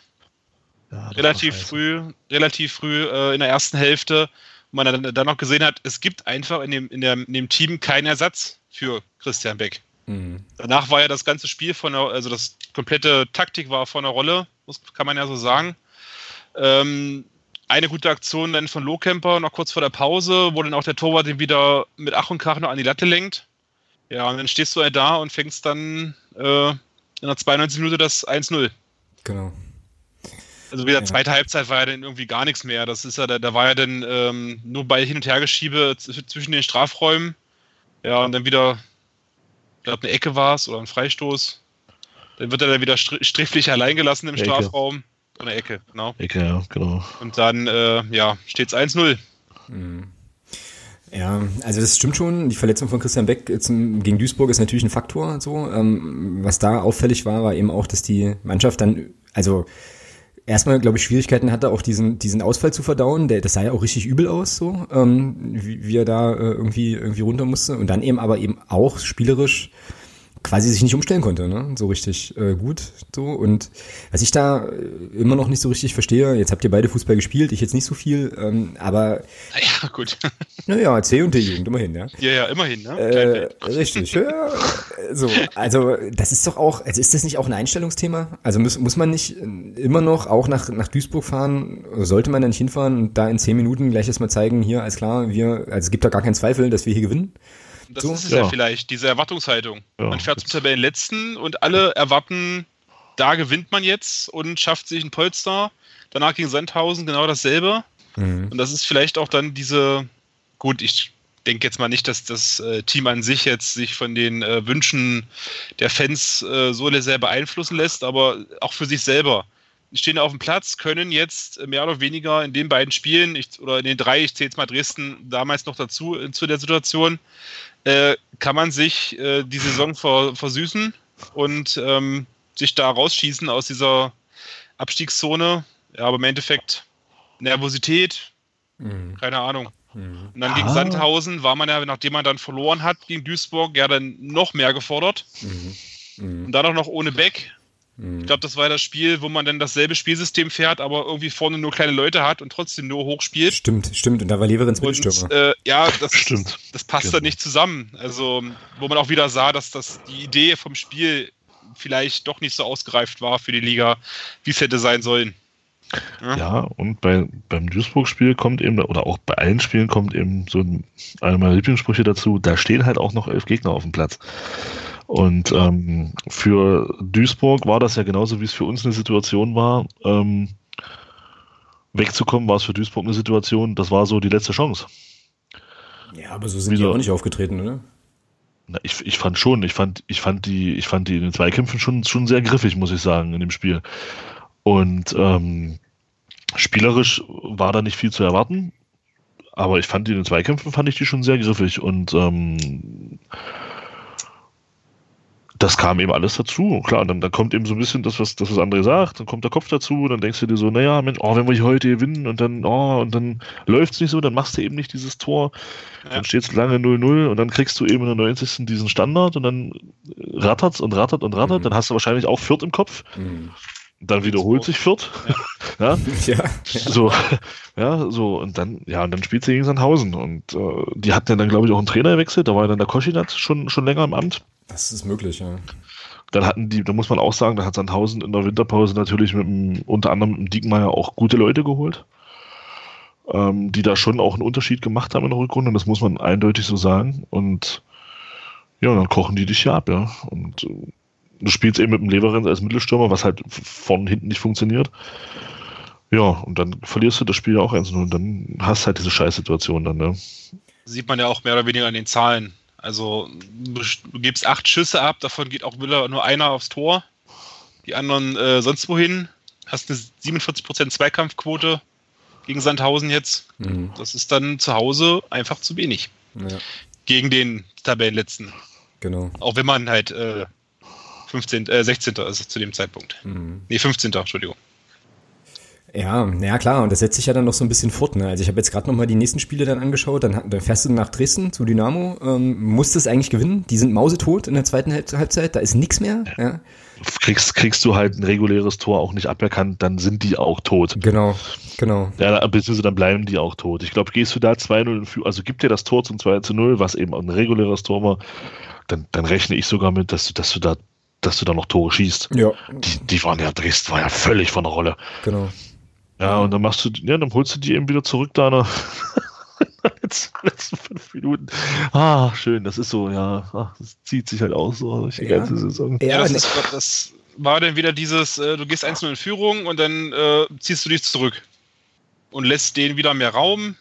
Da, die können sich wieder frei bewegen, also Schluss hin dann. Spielt sie Konter schlecht zu Ende. Ja.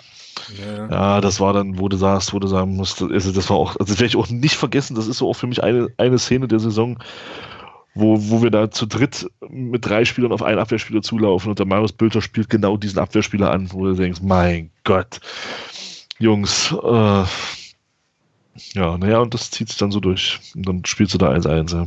Genau. Und dann Eigentlich auch ein Spiel, was du, wo du ja ja, was du gewinnen musst eigentlich. Also nicht, nicht, von, nicht von vornherein, sondern was du einfach vom Spielverlauf gewinnen musst. Ja, und dann spielst du dann noch 1-1 und ah, alles scheiße. Ja, ja, und vor allem, das so, zog sich ja dann weiter äh, mit der Heidenheim-Partie. Ähm, übrigens dann das erste Spiel auf der Südtribüne für uns.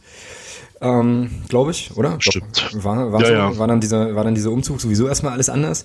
Und das ist ja das nächste Ding. 90. Minute, 11 Meter. Ja, so ein Lohkemper, wie gesagt, ärmste Sau. Ähm, naja, schießt ihn jetzt nicht so super. Kevin Müller holt ihn dann raus. Ähm, genauso ein Ding, ja. Wenn du dir diese Ergebnisse jetzt nochmal vor Augen führst, so Duisburg, kannst du auch gewinnen, also kannst, musst du nicht verlieren, sagen wir mal so. Sandhausen so, genau, musst du nicht verlieren. Genau. muss, musst du nicht verlieren. Sandhausen war halt einfach grottenschlecht, so. Ähm, Dresden muss, also musst du gewinnen, das hat gerade etabliert und Heidenheim mit dem Elfmeter eigentlich auch eigentlich auch. Mit dem Elfmeter. Ja, genau. Eigentlich auch, so, und dann sprechen wir da, dann, dann, dann reden wir ganz anders, ja, so, und ähm, ich kann mich dran erinnern, wir hatten ja dann auch äh, noch mit ein paar Jungs gesprochen im Stadion nach dem Heidenheim-Spiel, da war so bei mir das erste Mal so das Gefühl, okay, das wird nicht reichen. Also bin ich jetzt. Ja, bin, ich, bin, ja, ich, bin, ich, bin ich jetzt ganz ehrlich zu sagen, so nach dieser Phase und nach diesen dann doch relativ krassen Nackenschlägen stand ich da und habe gesagt, okay, also es ist der 27. Spieltag, aber mir macht hier gerade nichts mehr richtig Hoffnung. So. Habe ich auch gedacht, ja. Ja, also ist nicht wegen, nicht wegen des Elfmeters, ne? aber ähm, wir hatten elf Ecken in dem Spiel. Ja, Hm. null Gefahr, 21 Schüsse aufs Tor, also vier aufs Tor, die aufs Tor gingen, aber 21 Schüsse, das ist, glaube ich, der beste Wert, der, ja genau, so oft haben wir nie aufs Tor geschossen, oder zumindest in die Richtung, muss man ja sagen. Und äh, ja, was will man mehr? Ja. Oder Tor. dann noch, dann noch ein Überzahl. Tor, genau. Und dann ja auch noch ein Überzahl zum Schluss hin, Wobei man da der sich natürlich, da rauskegelt. wir müssen fairerweise aber auch sagen, wir können natürlich, bevor wir das erste Mal aufs Tor schießen, auch schon 3-0 hinten liegen Ja. im Spiel. Ja, oh ja. Ja, Fällt mir gerade, fällt mir gerade ein, war da nicht sogar noch dieser Lattenkracher von Mann und Busch Genau. dabei? Ja, genau. Ja, Ja, ja also, da, also das sollte man bei der Betrachtung auf das Spiel nicht vergessen. Wir können da durchaus auch schon 3-0 hinten liegen. Ja, genau. Ja. Ja, aber krass. Also es war dann schon so ein bisschen nochmal so eine, ja, es war einfach ein scheiß Gefühl. So. Und jetzt, mit, jetzt fährst du mit diesem scheiß Gefühl, ähm, des nach Abstiegs, fährst halt nach Hamburg. Ja, wo du eh nichts holst, einfach. Wo du halt sagst, okay, alles klar, Montagabend, du gondelst aber hin, mein Gott, was soll werden, guckst dir das Stadion an, äh, pff, holst du vielleicht Es läuft alles normal, Hamburg geht in Führung. Ja, holst, holst vielleicht mit viel Glück einen Punkt, so, ja. Dann läuft alles normal, genau, der HSV geht in Führung und na gut, äh, also die Leute, die dabei waren, äh, wissen, was ich meine. Episches Ende und ich muss aber jetzt sagen, jetzt wo wir drüber reden, Das ist Sterben nur verlängert. naja, erscheint, ja, da erscheint es, erscheint dieses, äh, also das ist ja so eine Singularität eigentlich, ne? Also da erscheint sozusagen dieser Sieg auch nochmal in einem ganz anderen Licht. Weil das war wirklich in der Phase, wenn du dir dann die nächsten Ergebnisse und die nächsten Auftritte auch anguckst, war das echt nochmal sozusagen dieser Ausreißer nach oben, der aus Versehen mal passieren kann. Aber ähm, das war jetzt nicht so die Wende, die ich dann eigentlich antizipiert hatte, so, sondern das war schon eher so, ja, wir lassen nochmal richtig einen raus und jetzt kacken wir ab danach. So. Ja, und vor allem das Schlimme, das Schlimme ist ja im Nachhinein, also was heißt schlimm? Nee, der Sieg ist, ist und bleibt trotzdem ein absolutes Highlight. und, das, Absolut geil, ja. und aber wenn man mal guckt, wer dort alles gewonnen hat, dann ist das halt auch leider nichts Besonderes. das. Also, ich, also Hamburg hat ja, glaube ich, sechs oder sieben Heimspiele verloren. Also von daher, äh, trot, trotzdem war es emotional absolut geil. Brauchen wir gar nicht drüber reden. Das, das hat alles gepasst. Also das war eine coole Choreo vorm Spiel oder zu Beginn des Spiels, zu Beginn der zweiten Halbzeit. Richtig geile Stimmung im Block und dann ziehst du das halt auch und krasse Emotionen und ich hatte ja echt die Hoffnung so, dass das, dass das so dieser Sieg war, den die Mannschaft gebraucht hat. Mhm. Und dann kam Regensburg. Nee, dann kam erstmal Darmstadt. Ach, dann kam Darmstadt. Stimmt, stimmt, dann kam Aber Darmstadt. beim Spiel gegen HSV kann man noch sagen, der Ausgleich war auch super toll gemacht. Mhm. Ja, Das, klasse, äh, also, klasse Pass. da hat man, Pass- ja, das hätte man von Preisinger äh, öfter hätte sehen wollen. Diese schönen Schnittsta Schnittstellenpässe. Mhm. Ja, und dann das Spiel habe ich jetzt zum Beispiel bei meinem äh, Bekannten im Fernsehen gesehen und der sagte noch vor dem 2-1, guck mal, der Türpis steht da mega frei. Mhm. Ja, und dann kommt der bei dahin und er zirkelt das Ding da in die, auch mit Winkel war es, glaube ich. Naja, und dann war Ekstase, zumindest im Block dann. Ja, de definitiv. Ich habe dann Alter. Opus, ich, ja, ich habe dann Opus so klar, man hat gewonnen, hatte jetzt drei Punkte mehr, aber im Nachhinein war es ja auch bloß dann ein Sieg, der uns halt einen Spieltag länger mehr oder weniger am Leben erhalten hat, mhm. wenn man das so das stimmt. sagen möchte. Aber die, die Szenen, die da in dem Block stattfanden, das war wirklich so utopisch. Also ich habe ja. wirklich, ich hab wirklich, ich hab ja. wirklich Leute gesehen, die guckst du an, dann fällt das Tor und beim nächsten Mal, dass du die siehst, sind die vier Reihen weiter unten. So, also es war einfach nur unglaublich. Äh, ja, war war schon schön. Ähm, ich habe jetzt gerade noch mal so ein kleines bisschen Gänsehaut auch im Nachhinein, aber ja, es hat leider Gottes das Sterben nur verlängert und das war ja dann wieder so ein, also eigentlich ist das wieder das Duisburg-Phänomen oder das Sandhausen-Phänomen. Du ziehst so ein emotional krasses, geiles Spiel und dann spielst du im nächsten Spiel zu Hause gegen Darmstadt, die 16. sind. Nee, gar nicht, die 13. sind. Wir waren selber 16. Nee, wir waren, aber wir hätten punktetechnisch rankommen können. Auch da wieder. Genau. Also es war ja aufgrund genau. dessen, dass die hinten alle zu blöd waren zu dem Zeitpunkt, hatten wir ja echt noch Chancen, ja. Ja. ja. Ja, und das war ja dann das Spiel, wo es diesen, äh, diesen eigentümlichen äh, Freistoß-Gegentreffer mit dieser Freistoßvariante gegeben hat. Auch krass ärgerlich. Ich glaube, das war irgendwie auch so das erste Mal, dass Darmstadt wirklich aufs Tor schoss oder so. Ich, jetzt trete ich denen zu nahe, das war, glaube ich, Quatsch, aber. Ja, das war das zweite Mal, ja. Ja, so richtig, so richtig gefährlich waren die irgendwie auch nicht. Tja, und da warst du dann relativ schnell wieder auf dem Boden der Tatsachen so, ja. Ja. ja. Und dann kam Regensburg, ja. Und dann kam Regensburg auswärts, richtig. Da habe ich ja, null, null Erinnerung dran dank Alex Bruns steht es da zur Halbzeit nicht schon 0-4. Richtig, das stimmt, ja, du hast recht. Ja, doch, doch, doch. Ja. ja und, und dann schaffst du es aber eben nicht, was andere schaffen. Gegen uns äh, diesen Chancenwucher, den wir dann hatten äh, und nicht genutzt haben, zu bestrafen, das schaffen wir dann in Regensburg eben nicht und verlieren dann 1-0. Richtig. Genau. Und auch ja. wieder zwölf Ecken. Und da muss ich sagen, das war so für mich, das war, das war für mich das Spiel, wo ich gesagt habe, das war's wir steigen ab. Mhm. Und da war mir auch klar, dass es nicht die Relegation war, sondern da war für mich klar, wir steigen direkt ab. Weil wir, wenn wir, wenn wir das nicht mal, wenn wir nicht mal diesen, diesen Wucher, den Regensburg da hatte, zu bestrafen, wenn wir dann nicht mehr dazu in der Lage sind und dann, dann geht's runter. Und das war für mich mit dem Regensburg-Spiel war das Thema erledigt. Ja, ja, ja. Nur dass danach das Halbspiel gegen Fürth kam. Ja, aber die, hat, die hat Mitleid. Ja, äh, genau. Paul Seguin äh, ist, hat sich an seine Wurzeln erinnert und äh, der, ich weiß gar nicht, wie der Torhüter heißt von Kräuter Fürth, der hat das erste Tor mehr oder weniger aufgelegt. Ja, aber wieder. Hm? Sascha Burchardt. Sascha Burchardt, genau. Ja, aber auch wieder so ein Ding, ja. Also eigentlich, also, ja, bist du da so mausetot, dann gewinnst du das Ding ähm, und es keimt dann eben doch nochmal kurz Hoffnung auf, weil wir halt alle bescheuert sind, so als Fußballfans. Ne? Also es ist ja, ja, aber äh, erinnere dich, erinnere dich, als wir aus dem Block rausgegangen sind, wir haben beide gesagt, äh, das waren jetzt drei Punkte und nicht mehr. Ja. Also, ja, ja. also für mich war das, war das, klar war das schön, dass wir da gewonnen haben, und, aber nee, für mich war das, wie gesagt, mit dem Regensburg-Spiel war das durch. Genau. Ja gut, Bochum ähm, müssen wir jetzt, glaube ich, nicht, nicht nochmal so extensiv aufwärmen. Das Spiel haben wir nur, also da habe ich immer noch nur 20 Minuten gesehen von. Danke. Ich habe mir, ich, ja, vielen Dank. Ich habe mir die Tore nochmal angeguckt dann im Nachhinein. Hm. Okay. Ja, naja, ja. gut. Und dann fährst du halt, fährst halt zu Union. Das hatten wir ja vor zwei Wochen oder so, haben wir das ja erst diskutiert äh, und legst da so einen Auftritt hin. Also nach dem Motto, ich roll mich jetzt auf den Rücken, läuft, läuft über mich drüber, tut mir nicht so dolle weh. Äh, Bochum, Bochum war noch ganz kurz ähm, so dieses äh, für mich, äh, da wechselt Öning dann nach dem 3-0, nachdem man 3 Hütten liegt, wechselt er dann mal offensiv. Okay. Und äh, ja, das, irgendwie hatte er dann keine, keine Ahnung, ob er da noch Lust hatte oder da man dann schon wusste, dass es ja sowieso dann nicht weitergeht, aber so diese Reaktion, man liegt 3 zurück und dann kommt Quadvo nochmal auf den Platz. Wie gesagt, also. wo der die ganze Saison war, frage ich mich dann. Ja. In Zivil auf der Tribüne wäre jetzt wahrscheinlich die, pra die, pragmatische genau. Antwort. Wurde geholt für Testspiele, genau. Ja, und für schöne Kopfballtore gegen Bundesligisten im Trainingslager. Okay, das war jetzt wieder, das war jetzt wieder arschgemein, aber äh, ja, letzten Endes, letzten Endes war es ja so. Ja, gut, äh, war dann, war dann halt so, aber da war es ja dann letzten Endes eigentlich irgendwie schon besiegelt. Äh, so, wie gesagt, Union, ähm, haben wir ja vor zwei Wochen erst diskutiert, Köln letzte Woche. Tja, und dann steigst halt ab, ja. So. Ja, und nicht unverdient, muss man einfach so sagen. Genau. Thomas, jetzt hau nochmal deine ganzen Statistiken raus. Oh je. Das wäre ja jetzt quasi der Moment, in dem du uns erklärst, woran es jetzt gelegen hat.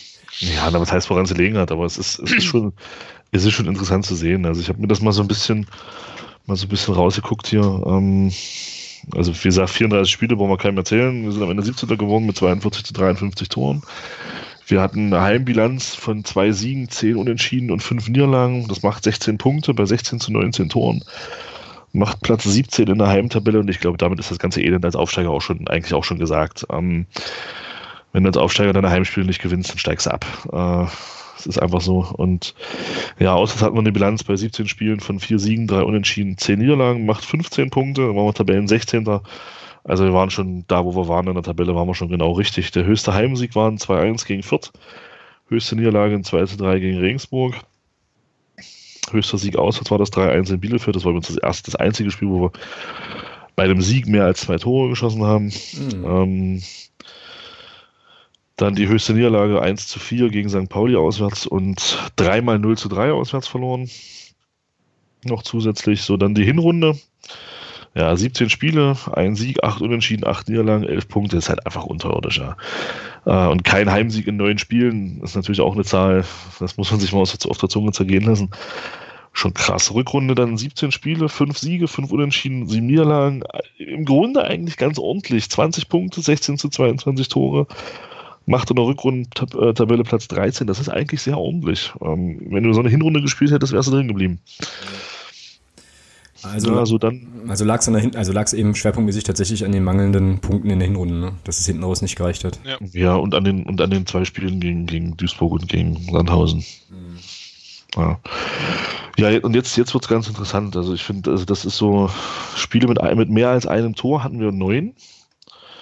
Wir haben drei davon gewonnen, drei davon unentschieden gespielt und drei davon verloren bei zwölf Punkten und 22 zu 22 Toren.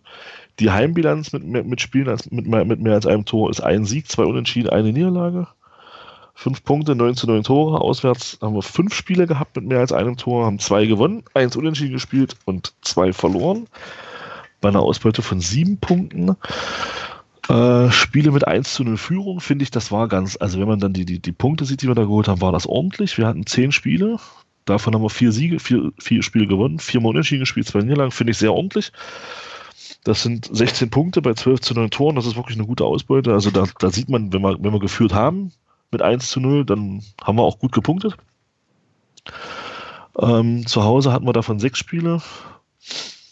Zwei gewonnen, drei unentschieden, eins unentschieden, äh, eins verloren, neun Punkte. Und auswärts hatten wir vier davon mit zwei Siegen, einem Unentschieden und einer Niederlage. Sieben Punkte so und jetzt kommt's. Jetzt kommt's krasser. Also das ist schon heftig.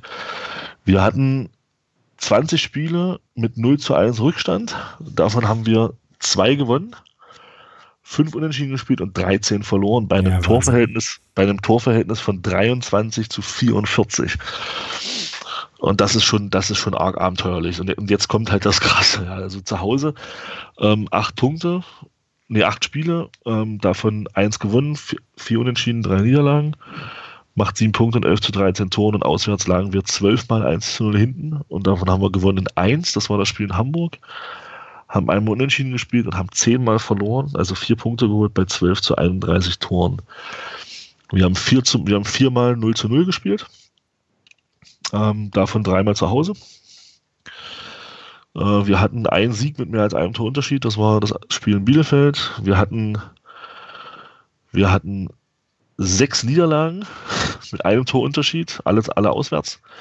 Sieben Spiele zu null, davon drei gewonnen. Und Spiele ohne eigenes Tor hatten wir zwölf und davon haben wir acht verloren. Ähm, jetzt kommt so für mich eigentlich das ganz Interessante. Ich hatte das ja letzte Woche schon mal so ein bisschen angeteasert. Ähm, wir haben sechsmal 1-1 gespielt, fünfmal 0-1 und viermal 0-0.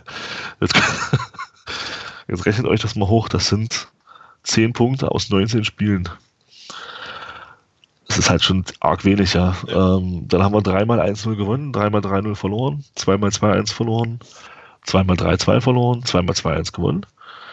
Ja, und dann hatten wir noch so ein 3-1, ein 4-4, ein 3-3, ein 2-2, ein 1-3, ein 1-4 und ein 2-4. Aber diese, diese drei Ergebnisse 0-0, 0-1 und 1-1, das hat uns halt das, das hat uns halt das Ende gebrochen, dass wir da von 19 Spielen, von 16 Spielen, nee, von 15 Spielen waren das insgesamt dass wir da eben diese Spiele nicht gewonnen haben und dann eben solche knappen Ergebnisse dabei hatten. Ne? Ja, gut, äh, sagt halt alles, ne? Also wo es irgendwie, wo es irgendwie hing. Tja, André. Ja, ich habe auch noch ein paar Zahlen, wenn wir jetzt gerade schon beim Zahlen auf Listen sind. Also wir hatten auch 178 Ecken. Ach du Scheiße. okay, wir haben daraus genau zwei Tore erzielt. Okay. Ähm, Ich glaube, also ich habe jetzt hier auf Who's, äh, Who Scored das rausgesucht. Ähm, gut, da hatten wir auch über 500 Freistöße, aber das ist ja immer die Frage, wo die genau sind. Das ist ja nicht so wichtig. Wir haben 24 Mal aufs Tor geschossen, davon 140 Mal aufs Tor. Das ist ein Drittel. Ansonsten habe ich noch äh, mir rausgesucht, äh, wann wir Gegentore bekommen haben. Sag's nicht. Also 13er Tore haben wir äh, vor der 25. Minute bekommen. Das ist Boah. ein Viertel aller Tore. Und 19 dann äh, im letzten Quartal sozusagen, in der, Boah, ab der 75. Oh, überleg mal, das sind, das sind 32 Tore in den ersten 25 und in den letzten. Boah, das ist viel. Das ist Aber interessanterweise haben wir unsere Tore genau dazwischen geschossen. Also zwischen der 25. und 75. Da sind die meisten gefallen. Ja, gut, klar. Kriegst halt am Anfang aus dem Maul, kriegst halt am Ende aus dem Maul genau. und zwischendrin darfst du selber mal aus. Darfst du, durftest du mal. ja. Ansonsten, was habe ich hier noch? Äh, also wir haben 23 Tore aus dem Spiel rausgeschossen. Das ist wenig. Zwei ähm, äh, per Konter. Oh, echt zwei bloß, ja. Ja, ja. Also wie gesagt, laut Who Scored. Wie die das denn oh, zählen. Wird schon passen. Und haben sieben Tore nach Standardsituationen erzielt. Und wie viel haben wir, wie viel haben wir nach, nach Standard gefressen? 13. Boah. Das ist auch ja. ein Viertel der Tore. Ja, das ist krass. Ja, gut, ja. Aber, aber da hängt, also da bleibt für mich dann äh, sozusagen tatsächlich hängen, dass das qualitativ einfach zu dünn war in der Breite und insgesamt so. Also wenn ich mir die ganzen Sachen so anhöre, Heidewitzka, also. Hm. Also wenn du, 17, wenn du 17. wirst, dann hast du. ja, ja natürlich. aber, aber wir haben nur drei Kontertore zugelassen. Ja, immerhin. Ja, aber das, also ich meinte das jetzt gerade anders, also das, das untermauert das für mich halt einfach nochmal so ein ja, bisschen, ne? Also absolut. was da, also dass es wirklich einfach nicht nur gefühlt nicht gut war, das ist, das war halt einfach nicht gut. So. Ja. Und von den 6 mal 1-1 äh, führst du sogar viermal. Das heißt, macht man da dieses berühmte zweite Tor. Ne? Mhm, aber mhm. ansonsten, was haben wir hier noch? Äh, ja, Ballbesitz, falls es wen interessiert, hatten wir immer unter 50 Prozent im Schnitt. Ja, gut, das ist für einen Aufsteiger, finde ich, aber okay. Ja. Das ist nicht so schlimm, finde ich auch. Ja. Zweikampfquote genau dasselbe, genau 50 Prozent. Ja. Ja. ja. Und überraschenderweise, was ich erst dann gesehen hatte, es sah zwar in der Rückrunde besser aus, aber wir haben weniger Tore geschossen. Mhm. Das ist interessant, das ist interessant, weil das. Also weniger Gegentore, aber auch weniger, weniger Tore geschossen. Okay. Ja, das bringt mich zu, äh, zu der Frage, die mir jetzt gerade so ein bisschen durch den Kopf äh, geistert. Wie sch äh, schätzt ihr denn jetzt retrospektiv so die Leistung von Michael Oenning eigentlich ein? So, also da gab es ja auch äh, so ein bisschen Debatten, ob man mit ihm jetzt auch in die dritte Liga gehen soll und so weiter. Aber ähm, naja, wenn man sich das jetzt alles nochmal so ein bisschen anhört und zu Gemüte führt, wie ist, äh, ja, wie ist denn die Leistung von, von Oenning zu bewerten, André? Was ist denn da so dein Bauchgefühl? Also die ersten Spiele, sage ich mal, Fürth, äh, also in der Rückrunde mm, oder Hinrunde konnte man ja jetzt auch nicht wirklich was zu sagen. Man hat jetzt auch den, ich habe dann die Winterpause abgewartet, was danach passierte. Da war es ja erstmal so, dass ich jetzt dachte, okay, jetzt ist der Groschen gefallen. Und äh, dann kommt Duisburg und Sandhausen. Dann geht es wieder, ich sag mal, leicht bergauf. Und dann, ja, dieses Auf und Ab. Ähm, man hat gesehen, dass äh, das Spiel besser wurde, optisch zumindest und auch halt chancentechnisch.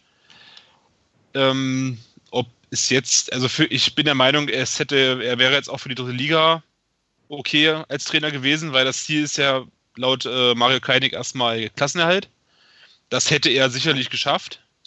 Je nachdem, gut, man muss jetzt wieder sehen, was für Spieler kommen noch. Aber ich hätte ihn jetzt nicht unbedingt entlassen müssen.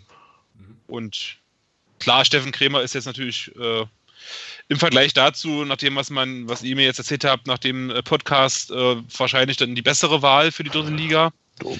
Mal gucken.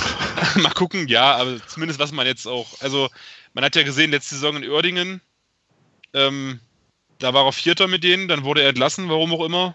Wo sind sie gelandet? Irgendwo im unteren Mittelfeld. Mhm. Also er muss ja irgendwas bewegt haben in dem Verein. Das hoffe ich mir jetzt auch für. Ja. Ob es jetzt die Idealbesetzung war, gut, wir wissen jetzt, dass es nicht war. Aber wenn die Spieler halt auch nicht so wirklich zum Spielsystem passen, so, so habe ich das jetzt auch oft gesehen, dann es wurde ja nachgesteuert in der Winterpause, vor allen Dingen mit Jan Kirchhoff. Mhm. Aber ansonsten, ja, ist jetzt schwer zu bewerten. Okay. Thomas, wie siehst du es? jetzt. Achso, sorry. André, mach erst mal zu Nee, nee, Ende. war, ich war durch. Achso. Ja, also grundsätzlich äh, gehe ich da so pragmatisch ran, wie ich das bei Jens Hartl halt auch gemacht habe, bei der Entlassung dann, ähm, wenn man ein bisschen rück- zurückguckt. Er wurde geholt mit dem Ziel, die Klasse zu halten, das hat er nicht geschafft. Hm. Also, also in, in Kombination natürlich mit der Mannschaft, das kann man dann jetzt nicht an Michael Oenning fest, genauso wie wenig wie man es jetzt nur an, Michael, an, an Jens Hartl festmachen kann, dass er entlassen wurde. Ähm, er hat es nicht geschafft, also man hat es nicht geschafft, mit Michael Oenning die Klasse zu halten, von daher finde ich den Weg, den Schritt zu sagen, wir gehen den Weg in die dritte Liga mit einem neuen Trainer richtig Mhm. ähm, weil doch immer diese Hypothek des Abstieges da gewesen wäre. Die so ein bisschen auch über, immer so ein bisschen auch in der Bewertung der Arbeit von Michael Oenninger da gewesen wäre. Ähm, von daher finde ich es gut, mit Stefan Krämer haben wir ja, André ja gerade gesagt, finde ich eine sehr, sehr gute Wahl getroffen. Der wird hier mit seiner Art definitiv Eu Euphorie entfachen. Hoffen wir mal, dass die Mannschaft das auf den Rasen bringt. Ähm, ansonsten die Arbeit von Michael Oenning, ja, André hat es gerade ja schon gesagt, also die Spielart und Weise, zu, Fußball zu spielen, hat mir persönlich auch besser gefallen. Letzten Endes muss man aber konstatieren, auch wenn ich Freund davon bin, offensiv zu spielen und Tore schießen zu wollen. Letzten Endes hat es auch nicht geholfen. Wir haben unter Michael weniger Tore geschossen dann äh, in der Rückrunde als noch in der Hinrunde. Jetzt muss man natürlich sagen, wir hatten in der Hinrunde natürlich auch so zwei so Ausreißer wie mit dem 4-4 und mit dem 3-3 gegen Paderborn und Duisburg dabei. Das hat man dann in der Rückrunde nicht mehr, weil die Defensive eben komischerweise auf einmal besser stand. Ähm, ja, letzten Endes, ich war bei seiner Verpflichtung ein bisschen überrascht, dass man Michael Oenning da aus dem, aus dem Hut gezaubert hat. Ähm, ich finde, dass er mit seiner Art hier äh, schon auch nochmal ein bisschen was anderes reingebracht hat, als wir vorher hatten. Ähm, aber ich finde es richtig, dass man gesagt hat, dritte Liga, Neuanfang auf der Trainerposition. Mm, Ja, schließe ich mich vollumfänglich an und wiederhole jetzt nichts mehr davon. Ähm, sehe ich absolut genauso. Ja, gut. Was habt ihr noch zur, äh, zur abgelaufenen Saison, bevor wir zu unserem Zweitligateam der Saison kommen? André, was hast du noch auf dem Zettel, was wir jetzt noch nicht angesprochen haben? Ja, so ein kleines Fazit. Ähm, das äh, ist einmal das Wort Lehrgeld, Mhm. ja? dass man halt Oh ja. alle Teile, alle Teile des Vereins dazugelernt haben und äh, erkannt haben, worauf es, ich hoffe, dass sie erkannt haben, worauf es ankommt. Mhm. Ähm, dass halt, äh, wie gesagt, die, also wie gesagt, ich möchte jetzt auch gar nicht über die, die Mannschaft reden, weil im ersten Moment waren für mich alle Verpflichtungen, egal ob Sommer oder Winter, erstmal schlüssig Mhm. und nachvollziehbar. Ähm, ich bin zwar jetzt kein Freund davon, dass man dann als Aufsteiger so diese Abstiegsspieler äh, holt, aber die haben halt die Erfahrung in der Liga. Ich nenne jetzt mal Quadvo und Abu Hanna. Gut, dass Abu Hanna jetzt sich dann irgendwie gar keine Rolle spielt, weil er nur verletzt ist und dann im Testspiel sich wieder verletzt. Ähm, das kann natürlich nur vorher keiner wissen. Aber wie gesagt, bei Quadvo war ich ein bisschen enttäuscht, dass er da auch irgendwie gar keine Rolle spielte. Außer halt in Testspielen. Aber scheinbar braucht man da auch man, äh, Leute, die da mitspielen. Ja, dass man halt sehr von Christian Beck abhängig war. Oder zu sehr von Christian Beck abhängig ist. Wenn man das sich so diese Spiele betrachtet, vor allen Dingen das erste gegen Pauli, da habe ich dann irgendwann in der zweiten Hälfte gesagt, also wie soll das funktionieren? Der Christian Beck soll äh, 30 Meter vom Tor den Kopfball gewinnen, der, der auf Außen geht, und dann soll er drei Sekunden später wieder vorne stehen und reinköpfen. Mhm. Also das macht ja vielleicht eine Halbzeit, das macht ja vielleicht 60 Minuten, aber dann ist Feierabend. Dann ist der platt. Und irgendwie hat man da zwar mit dem, ja, mit dem Berisha, weiß jetzt nicht, ob das jetzt äh, ein Ersatz sein sollte. Auf jeden Fall war es das tota- totale Missverständnis. Ähm, da war ich überrascht halt, dass äh, man solche Leute als, aus Laie holt. Gut, ist ja nichts draus geworden leider, wurde dann auch wieder, wie gesagt, recht schnell beendet. Ja, und Ähm, schießt, jetzt, schießt jetzt in Österreich äh, regelmäßig seine Ja. Tore, ja? Also das Genau. ist schon interessant. Ja. Ähm, Lehrgeld auch, dass halt der auch, auch äh, der Umgang mit den Gästefans, der ja auch oft gerade zu Beginn der Saison ein großes Thema war, dass der sich ja scheinbar mittlerweile äh, verbessert hat. Allein schon was die Situation dann halt vom Herrenkrug zum Stadion und zurück betrifft. Mhm. Weil dann ja doch in der zweiten Liga auch viele Fanszenen kommen, die halt nicht nur zehn Leute äh, mitbringen, die in einen Bulli passen. Genau. Haben wir ja jetzt wieder. ja, genau. Ja, ansonsten, ja, Nordrhein-Westfalen ist langsam eine No-Go-Area für Fußballfans. Stimmt. Und dass man, ich habe noch notiert, äh, so als, äh, dass wenn man auf Konter spielt, dass man dann auch äh, Spieler braucht, die das dann auch äh, dementsprechend zu Ende führen. Und dann nicht durch, äh, wenn man den Ball in der Abwehr gewinnt, dann durch Ballverluste im Mittelfeld den äh, Konter gleich wieder selbst killt, sozusagen. Mhm. Achso, ja. und dass man in der das zweite Liga, dass man da halt auch, äh, hatten wir ja, glaube ich, vorhin schon kurz angerissen, dass da einfach der Platz nicht da ist. Genau. Das ist dadurch auch vor allen Dingen Philipp Türpitz, der ja nur letzte Saison, ich, äh, mir ist da immer dieses Bild vor Augen, das Spiel gegen Karlsruhe, das 1-0. Da hatte er, glaube ich, gefühlt zwei Minuten Zeit, sich den Ball zurechtzulegen, weil irgendwie gar keiner rangehen wollte. Und das gab es in, in, in keinem Spiel, dass er, dass er so viel Platz hatte. Und ähm, auch die anderen Spieler. Ne? Das ist vielleicht auch so ein wichtiger Punkt, dass einfach dieser Platz fehlte, dass äh, die Reaktionsschnelligkeit nicht da war. Ja, genau. Und dass der Vorstand äh, in Form von halt, halt, Mike Franz halt vielleicht äh, auch ein bisschen, dass man halt dachte, man nimmt diese Euphorie mit, so wie es bei der dritten Liga war, aber da muss man halt auch sagen, im Vergleich zur ähm, ersten Saison der dritten Liga, da hat man ja auch gleich, äh, hat man vorhin auch schon, hat man ja auch gleich losgelegt. Mhm. Den Sieg gegen Erfurt, dann klatscht man Halle äh, in Unterzeit zu Hause weg. Also man, und in der Saison, man war ja immer, immer im Abstiegskampf. Ja. Die beste Platzierung war ja nach dem ersten Spieltag und nach einer Niederlage elfter Platz. Danach war, hing man ja immer unten drin. Also, ja, es war vermeidbar, der Abstieg. Das äh, kann man, glaube ich, so unterschreiben. Das ist unbestritten. Ja. Das äh, sehe ich, sehe ich absolut ähnlich. Ähm, schönes Fazit eigentlich auch. Also hätte ich jetzt auch nur noch wenig hinzuzufügen. Thomas, wie ist es bei dir? Was hast du noch auf dem Zettel? Ja, für, ja vielleicht das Thema Transfers auch nochmal. Ähm, ich glaube, größte Überraschung für alle war Marius Bülter. Ähm, das hätte, glaube ich, niemand erwartet, dass jemand aus der vierten Liga ähm, dann doch auch so ein Leistungsträger wird in der Mannschaft. Hat man, glaube ich, alle nicht mitgerechnet. Also ähm, vielleicht zum Thema Berisha noch was. Ähm, ich, bin, ich bin der Meinung, da bleibe ich auch bei, ähm, dass dem Bengel nicht genügend Vertrauen entgegengebracht wurde. Ähm, sieht man ja jetzt im Alltag. Ich glaube, vom Niveau kannst du die österreichische Bundesliga schon mit der zweiten Liga vergleichen. Ja.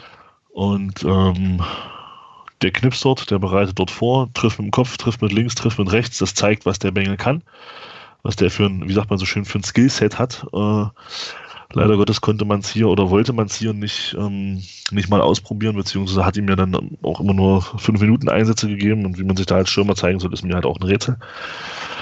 Aber gut, ähm, da sind Trainer besser ausgebildet, die können das wahrscheinlich auch besser beurteilen als ich. Ähm, das finde ich schade, weil ich glaube, dass der Berisha hier mit ein bisschen mehr Vertrauen durchaus auch ein Spieler hätte werden können, der hier richtig Freude gemacht hätte. Ja, und ansonsten glaube ich, große Transferenttäuschung, kann man sagen, hast du auch gesagt, Mani Quadvo, Joel Abuhanna auch. Ähm, und Fazit, glaube ich, gewogen und für zu leicht befunden. Mhm. Ja, aber wenn man nochmal auf die Tabelle schaut, es fehlen ja, fehlen ja nur vier Punkte, wenn man das, so, um wenigstens in die Relegation zu kommen und Achter, um sicher zu sein. Also ich finde, das ist jetzt auch nicht die Welt. Also man war ja jetzt an keinem Spiel schlechter oder ja. zumindest grob schlechter, dass man jetzt sagen könnte, okay, man sieht jetzt hier einen Klassenunterschied. Aber. Ja, da gab es wenige Spiele, das, äh, das stimmt schon. Es war halt schon mehr oder weniger fast, fast alles relativ. Es war ja noch zeitweise sogar O-Ton, ja, es sah ja sehr gut aus und ähm, ja, aber es ist halt ein Ergebnissport, Fußball. Oh, oh, oh geil. Ja, ja. Oh, oh, das sind wir uns drei Phrasen. Wieso denn drei? Na, Alter, Fußball ein Ergebnissport. Drei. okay, ich habe drei eingetragen. Hervorragend. Eieiei. Okay. Ja, und das. Der Hauptknackpunkt war, dass man halt das Wichtigste nicht gemacht hat, das ist Tore schießen. So ohne Phrase. Ja. Okay. Naja, ich äh, trage das hier ein. Also, Weil wenn man jetzt mal schaut, die Aufsteiger, also die, die direkten, ähm, hat äh, Paderborn einfach mal 41 Tore mehr geschossen und Köln 49. Gut, es ist kein Vergleich vom Spielsystem her, aber Paderborn, ähm, die haben halt auch nie aufgehört. Wenn die da 2-0 geführt haben, dann haben die einfach weitergespielt. Und sich nicht dann nach, äh, keine Ahnung, einer halben Stunde hinten reingestellt und gesagt, ach, jetzt macht mal und äh, wir gucken jetzt hier. Ja, da kommen mir die Worte vom Steffen Baumgart in den Sinn. Ich habe keinen Bock auf Verschiebebahnhof. Geil. Ja. ja. Ja, kann man, kann ich alles unterschreiben, kann man, glaube ich, tatsächlich äh, ja so zusammenfassen. War nicht nötig und äh, können nur hoffen, dass sozusagen alle Beteiligten da an der Stelle halt auch einfach gut was mitnehmen für hoffentlich eine demnächst wieder eintretende Rückkehr dann in diese, in diese zweite Fußball-Bundesliga. Sicherlich jetzt noch nicht in der nächsten oder nach der nächsten Saison, wahrscheinlich nicht, aber ähm, dann vielleicht ja doch irgendwie zeitnah, als wir alle glauben. Wäre ja schon cool. Also, Thomas. Ja, dazu vielleicht auch mal was. Dieses diese, diese Tiefstapelei. Ähm, ich habe heute was Interessantes. Ich habe, weiß nicht, wer, wer von euch den Rasenfunk hört, vor allem den Rasenfunk Royal, wo der Max ja mit allen Bundesligisten, mit Leuten von allen Bundesligisten nochmal so ein bisschen spricht. Da war das Beispiel, ähm, also da war im zweiten Teil zu Gast jemand aus Frankfurt und jemand aus Bremen. Und da ging es um die, um die Bremer Aussage vom, vom Kofeld und auch vom Baumann zur Saisonbeginn, dass man sich für Europa qualifizieren möchte. Das hat man ja nun nachweislich nicht geschafft und haben sie auch so ein bisschen diskutiert und da fand ich die, die Kollegin vom, vom, vom, vom Frankfurt-Podcast, die fand ich dann sehr, sehr gut. Die hat dann was Interessantes gesagt. Die hat dann gesagt, ja, aber warum soll man sich denn keine Ziele setzen? Mhm. Warum soll man, warum, warum will man denn, ähm, um das jetzt mal auf uns zu münzen, warum will man sich als Zweitliga-Absteiger mit Platz 14 zufrieden geben? Und nichts anderes ist für mich die Aussage, wir wollen erstmal den Klassenerhalt schaffen. Warum, warum setzt man sich keine, wenn es nicht klappt, dann ist es so. Aber warum sich nicht das Ziel setzen und sagen, wir sind abgestiegen, wir haben trotzdem das Ziel mit einer schlagkräftigen Truppe zumindest die direkte DFB-Qualifikation zu schaffen, was Platz 4 bedeuten würde. Spricht in meinen Augen nichts dagegen, weil du damit natürlich auch ein Zeichen setzt für, Event, für, für Spieler, die eventuell bleiben sollen, die eventuell kommen sollen, Erklär doch mal einem Marius Bülter, der jetzt vielleicht Angebote aus der zweiten Liga vorliegen hat, nee, Marius, wir würden dich gerne behalten. Erklär dem mal, also die nächste Saison reicht uns ein 16. Platz. Ja. Der, zeigt, der zeigt den Vogel. Ja. Der, sagt, der, der, der, sagt dir, nee, dann würde ich lieber nach Bochum wechseln, da kann ich zweite Liga spielen. Klar, also sage ich drei Sachen zu. Äh, Sache eins ist, ich glaube immer noch, äh, dass intern ganz andere Ziele ausgegeben werden und anders äh, kommuniziert wird, als es sozusagen nach außen präsentiert wird. Äh, würde mich das, jedenfalls wundern. Das, das hoffe ich auch, ja. Ja, würde mich wundern, wenn es nicht so wäre. Dementsprechend könnte ich mir schon auch vorstellen, dass man mit einem Marius Bülter äh, jetzt eben so nicht spricht so und sagt halt hier, du bist jetzt hier im, äh, im ich hätte fast gesagt Klassenkampf, äh, wie heißt es denn? Äh, Abstiegs-, also Klassenerhaltskram, also ihr wisst schon, was ich meine, ähm, so. Klassenerhaltskram. Geil. Äh, naja, wie hat man den Abstiegskampf? Also Abstiegskampf, es geht jetzt genau. gegen den Abstieg, irgendwie wie auch immer. Ähm, ich glaube, dass, dass das intern schon noch eine andere, eine andere Diskussion ist. Punkt zwei ist, ähm, naja, klar, ähm, brauchst aber halt erstmal eine schlagkräftige Truppe. So. Und ähm, haben wir ja gerade nicht. Also jetzt ist Tarek verlängert, ähm, aber es sind ja immer noch viele viele Sachen unklar. Dementsprechend kann ich jetzt erstmal nachvollziehen, dass man jetzt erstmal sagt, also dass man jetzt nicht sagt, hier, okay, wir haben zwar keine, keinen Kader, aber wir wollen auf jeden Fall oben angreifen. Und die dritte Sache, was man in Magdeburg nie vergessen darf, ja, ist immer auch das Umfeld. So, das heißt also, wenn du dich jetzt äh, als Mario Kalnick hinstellst und ihm sagst, naja, äh, also Platz vier ist sozusagen das Ziel und dann verlierst du die ersten fünf Spiele, was meinst du, was da los ist?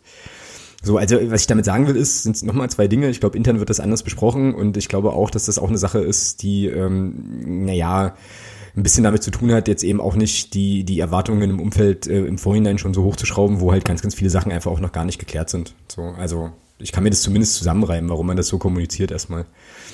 Und wenn nachher, äh, ja, wenn er halt Platz 4 rausspringt oder Platz 3 oder Platz 2, dann wird sich jetzt in Magdeburg sicherlich auch keiner beklagen so und dann sagen halt, aber, aber ich habe hier nur, äh, ich habe mich hier nur angemeldet für den Klassenerhalt, ja? ich will jetzt gar nicht aufsteigen, so wird ja auch keiner machen. Also gut, Knut, dann würde ich sagen, wir küren mal noch die äh, Zweitliga-Elf des, der Saison. Also das macht ihr, weil ich, äh, ja. Naja, da kannst du ja wohl ein bisschen mitmachen. Also ein bisschen, mal, stell dich, ein bisschen kann ich mitmachen, aber äh, stell dich mal nicht so an, ja. Ich habe jetzt nicht alle Kader im Kopf, so. Also, äh, aber der ja, andere. Die wird, die wird doch wohl aus jeder, aus jedem Club wenigstens auf, einer, auf jeder Position wenigstens ein Spieler einfallen. Ja, ist möglich. Ich habe ja aber auch die Kader jetzt alle offen, also insofern kann ich ein bisschen schummeln. Ah, siehst du. äh, ja, na dann haut mal raus. Tor. Torwart. Ich ja, würde genau. sagen, André, unser Gast fängt an. Genau. Ja, und dann, also, und dann diskutieren wir aus. also als Grundordnung habe ich genommen ein 4-2-3-1. Ja, und im, das ist das Krämer-System, das nehmen wir. Und ins Tor stelle ich den äh, Rafael Gikiewicz, ich hoffe, ich spreche das richtig aus, von Union. Mhm. Gute Wahl. Weil er der, ja, ich habe geguckt, das war der meiste mit den zu Null Spielen. Ob es jetzt an ihm lag, weiß ich nicht, aber Okay. Ich muss dazu ja auch sagen, wie, wie auch Alex, also so diese Kader von anderen Teams äh, interessieren mich eigentlich gar nicht. Deswegen, also viele Spieler, die ihr hier jetzt hören werdet, habe ich einfach nur ausgewählt, weil sozusagen ich da auf der Position auch wen brauchte. Gut, machen wir weiter. Ach so, und die Regel müssen wir vielleicht noch kurz sagen. Die Regel ist, es darf aus jeder Bundesligamannschaft, also Zweitligamannschaft, nur, Zweitligamannschaft nur einer. nur einer sein. Ne? Das heißt also, Ja. Union ist jetzt quasi, wenn wir den Gikiewicz ins Tor Genau. stellen, dann ist Union raus. Genau. Verstehe. Na gut. Also mein Torwart wäre als Vorschlag wäre Mennel. Warum? Thomas? Weil ich, Achso. weil ich den überragend fand, die Saison. Einfach. Klasse Torhüterleistung ähm, bei einem Club, der äh, doch die fast die ganze Saison gegen Abstieg gespielt hat, äh, immer wieder seine, seine Leistung gezeigt hat, keine Fehler gemacht hat. Martin Mennel. Hm, jetzt bin ich wahrscheinlich in der Rolle, äh, entscheiden zu müssen, ne? äh, und da muss ich nämlich keinen nominieren, das ist ganz cool. Ähm, ich hätte nämlich sonst noch den Kevin Müller von Heidenheim im Angebot gehabt. Ich den irgendwie, Keine schlechte Wahl. weil Ja. ich den irgendwie, also so der erste, der mir jetzt zuflog, als ich überlegt hatte. Ähm, äh, aber das ist ja auch irgendwie so ein Schrank, also der ist ja auch körperlich ziemlich, äh, ziemlich krass drauf so. Und ähm, ja, aber ich glaube, also deiner Argumentation, Thomas, kann ich folgen mit dem Mendel. Ich finde den Mendel nämlich auch gar nicht so unsympathisch. Ich kann mich nämlich auch erinnern, als wir das äh, Hinspiel in Aue hatten, dass der dann nach dem Spiel tatsächlich auch dem Gästeblock applaudierte, ne? ja, stimmt. Jetzt, wo du das sagst, fällt mir das auch ein. Ja, genau. Zum Beispiel. Ähm, Aber das hat jetzt wirklich wenig Sympathiegründe. Also ich bin, ich finde einfach, dass der Menne ähm, überragend am Fuß ist, auf der Linie, starker Torwart, Spielaufbau richtig gut. Also ich finde den einfach richtig gut als Mhm. Torwart. André, lässt du dich überzeugen? Gern. Ja? Klar. Gut, dann nehmen wir den Mendel von Aue. Das war nämlich auch meine erste Wahl. Ah ja. Fürs Tor. Okay, dann brauchen wir jetzt vier äh, Defensive. Da habe ich unseren Tobias Müller, Mhm. Ja, Innenverteidiger. Dann vom HSV den Douglas Santos, ja, links außen. ja, habe ich auch. Okay, die war es jetzt unglücklich nach dem Spiel gestern, aber von Ingolstadt den Björn Paulsen, rechts außen. Und den Marcel Franke von Darmstadt als zweiten Innenverteidiger. Okay. Also Müller, Douglas Santos würde ich auf jeden Fall mitgehen. Ähm, bei den anderen beiden bin ich, bin ich unsicher. Thomas, wen hast du? Ähm, ah, ich komme jetzt gerade nicht auf den Namen. Warte, ich suche nochmal schnell. Äh, und zwar von Union. Ah, Warte, Union habe ich hier offen. ich hab's gleich. Kader. Warte, Warten. gleich da. Kannst ja die Jeopardy-Melodie einspielen, so lange. Hm. Ähm, ich hab, ich hab, Oh, das ist immer so. Jedes Mal, wenn ich, also erstmal suche ich ewig diese scheiß, diese scheiß Dinge auf dem Soundboard und wenn ich es dann gefunden habe, dann hast du es immer. Das ist total doof. Aber egal. den Marvin Friedrich Marvin Friedrich. von Union. Das wäre so mein zweiter Innenverteidiger. Aber den Paulsen kann ich auch mitgehen. Douglas Santos ist links, links außen, ne? Oder Linksverteidiger. Oder? Santos ist Ja. ein Verteidiger, ja. Ja, dann möchte ich das hier tauschen. Ähm, und wen hatten wir rechts jetzt? Thomas? Ich hatte rechts noch gar keinen. Ich muss mal, André, wie hattest du da? Na, der rechts außen war der Björn Pausen bei mir. Ach ja, okay, dann ist der Rechtsverteidiger. Okay, ja. Wen, wen hattest du als zweiten Innenverteidiger? Den Müller? Äh, Marcel Franke, Ach ja, Darmstadt. genau. Ja gut, da wäre jetzt mein Vorschlag halt äh, Marvin Friedrich. Also Dann nehmen wir den. Okay. Ähm, also Marvin Friedrich von Union, ja. Union, ja. Genau. Aha. Und Björn Paulsen von Ingolstadt. Ingolstadt. Ingolstadt. Ingolstadt, wie komme ich jetzt zu Sandhausen? Oh. Den wir ja auch nochmal wieder, vielleicht wiedersehen, wenn er denn mit runtergeht, wie auch immer. Gut, 4-2-3-1, zwei Defensive vor der Kette. Da habe ich einmal Marvin Knoll von St. Pauli Ja, absolut. für die ja. Und den Andreas Geipel aus Regensburg. Ja. ja. Den halt, wie gesagt, weil da, der, der, der, der war noch offen sozusagen, die Position. Ja. Nee, also bei Geipel und Dings gehe ich da mit. Ja, ja gehe ich auch Find mit. gut. Finde ich auch geil. Ja. Okay, dann 4, 2, 3, 1. Dreier Mittelfeld vorne. Dann äh, links offensiv. Links offensiv habe ich den Christopher Antwi Ajay von Paderborn. Ach, jetzt, da, da wird es jetzt schwierig, weil ich habe ich hab von Paderborn nämlich den Clement äh, zentral offensiv. Aber wobei Anti äh, Ajay natürlich auch eine äh, ne, ne richtig gute Wahl ist, ja. Also ja. Ah, schwierig. Was für eine Position spielt denn der Drechsler von Köln? Rechts außen. Meiste Vorlagen, ne? In der zweiten Liga. Ja. Also hier bei also hier im, im Kader von Köln ist er als offensiver Mittelfeldspieler geführt. Ja, der hat aber rechts, viel rechts gespielt. Hm. Ja, das ist nicht einfach, ja. Also die Offensivgeschichte. Ich meine, gut, ganz vorne ist jetzt nicht so schwierig, vielleicht. Na gut, wenn du jetzt Drexler nennst, kannst du Terror nicht mehr nehmen, das ist dir klar, ja. Ach, scheiße, stimmt. Das sind Kackregeln, das fetzt nicht. Hm. Hm. Naja, dann nehmen wir direkt, also, also können wir uns darauf einigen, dass wir den Terodde vorne hinstellen mit seinen 29 Toren? Ja, hatte ich auch. Muss man eigentlich machen, oder? Ja, ich wollte ich gerade sagen, ich glaube, da kommst du gar nicht drum rum. also die Rolle Köln ist vorne. Ähm, okay. Dann hätte ich für rechts hätte ich eine Idee. Hm? Ähm, wobei, nee, der hat Stürmer, nee, der ist Stürmer, nee. Ich hätte jetzt den Robert Glatze von Heidenheim genommen, aber der ist ja, der ist ja Mittelstürmer. Ah, dann vielleicht rechts den Statterer von, von Heidenheim. Ja, definitiv. Mit 10, mit 10 Toren in 31 Spielen. Ja, auch ein geiler Freistoßschütze. So. Ich hatte den Kingsley Schindler von Kiel. Ah, ist auch keine so ganz schlechte Wahl. Aber wir nehmen, wir nehmen Schnatterer, den hatte ich ja zuerst. Sehr gut. Also, Schnatterer von Heidenheim, dann ist eigentlich der Weg frei für Clement zentral, ne?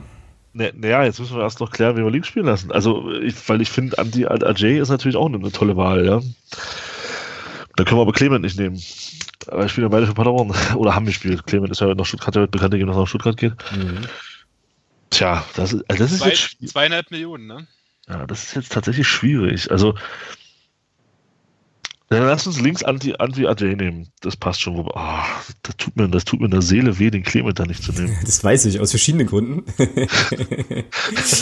äh, ja, okay, also dann nehmen wir doch nehmen wir, links ist das jetzt, ne? Klar. Ähm, wer ist der Typ? Antwi, oh, das vor allem auch so Namen, die halt so völlig leicht vom, von der Zunge gehen. Ajay, okay. Antwi Ajay, ja. Den äh, TechBT hätte ich noch versucht unterzukriegen irgendwie, aber. Ja, TechBT jetzt halt auch, ja. Geht ja nicht kannst du von Paderborn die ganze Offensive nehmen, dann machst du nichts verkehrt, ja. ja. Na, wen nehmen wir jetzt als Spielmacher? Ja, das ist eine gute Frage. Das ist wirklich eine gute Frage.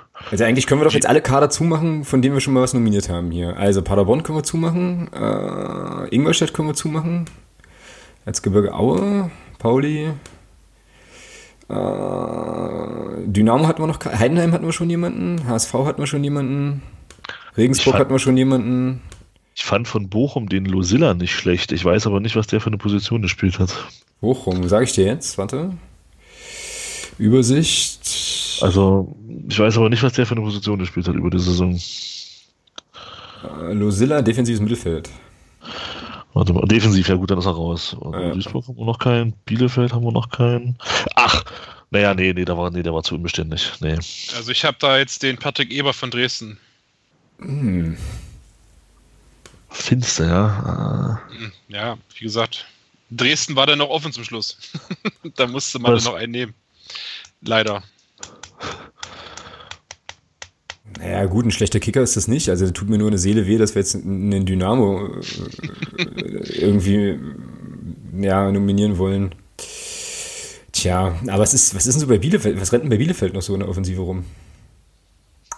Reinhold Jabo. äh, ja, ist jetzt aber auch nicht so richtig in, äh, in Erscheinung getreten. Was suchen wir jetzt? Einen Zehner, ja? Mhm. mhm.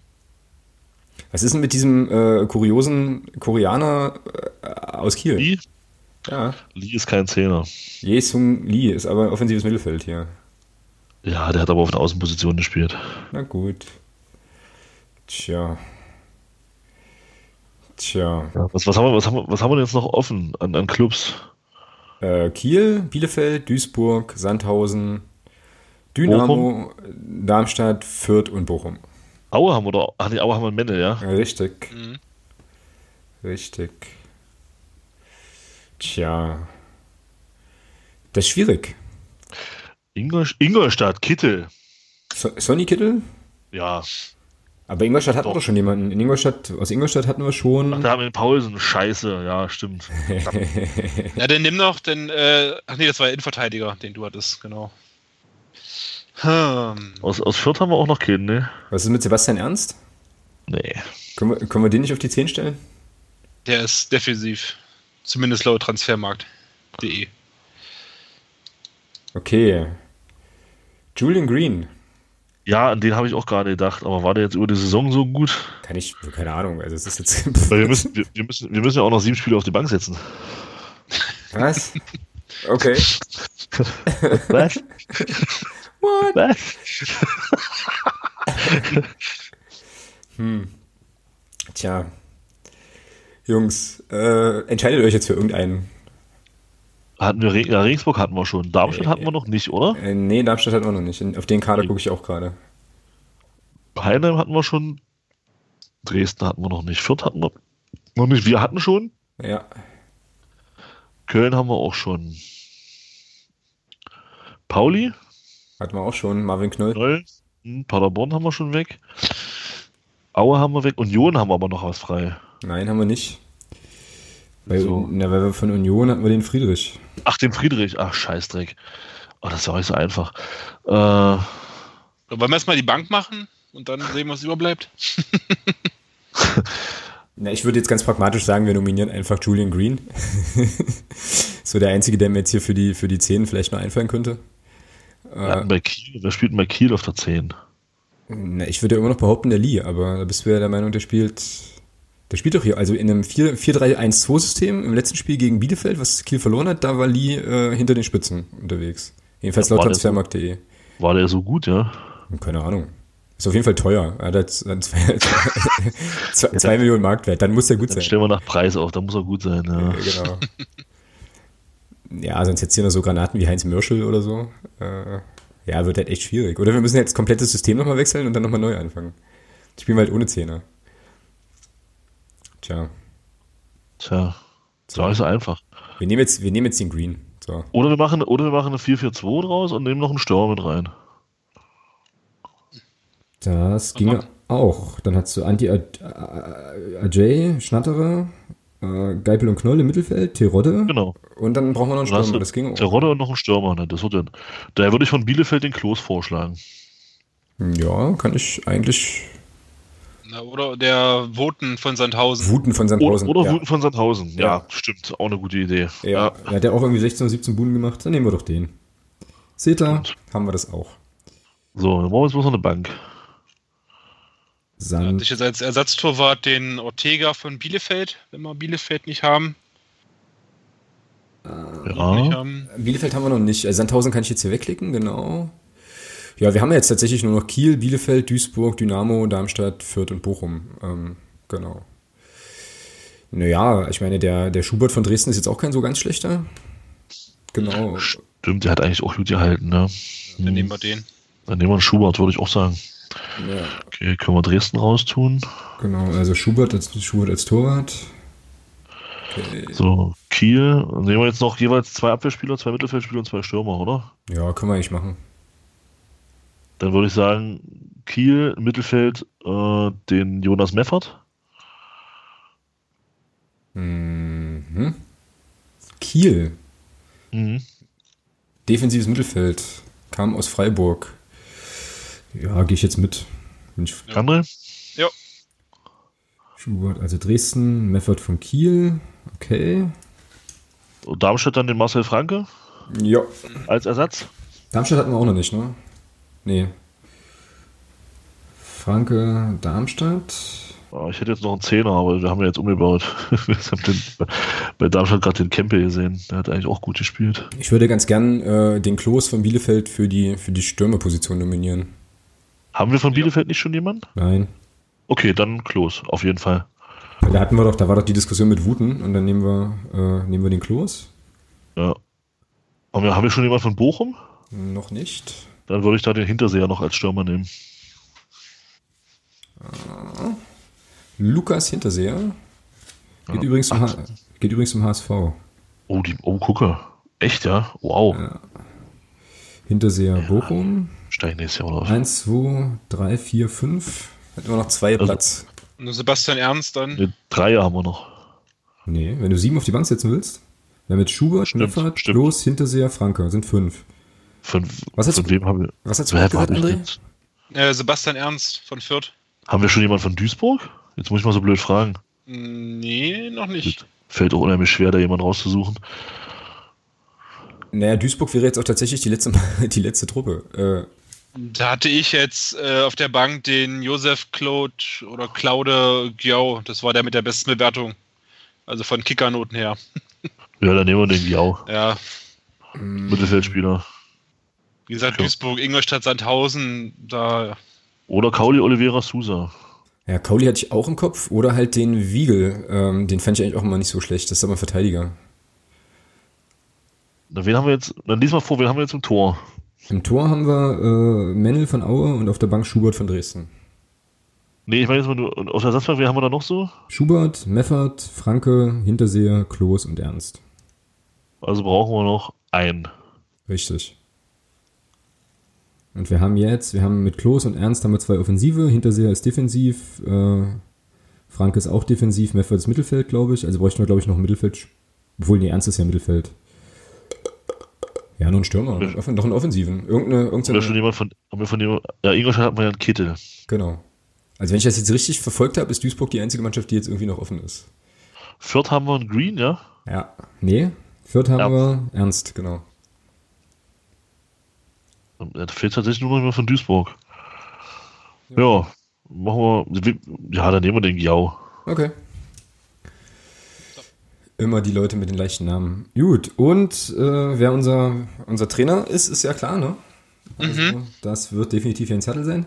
Nein, äh, da nehmen wir natürlich Steffen Baumgart als Trainer, ne? Ist klar. Ja, auf jeden Fall. Willst jetzt auch noch, Physio, willst jetzt auch noch Physios und äh, Ja, das Co-Trainer und fand, fand ich jetzt ein bisschen übertrieben. als Co-Trainer hätte ich jetzt den Frank Schmidt von Heidenheim genommen. Oh, als Co-Trainer, geil. Das finde ich so geil, das machen wir. Baumgart und Schmidt äh, als Co-Trainer.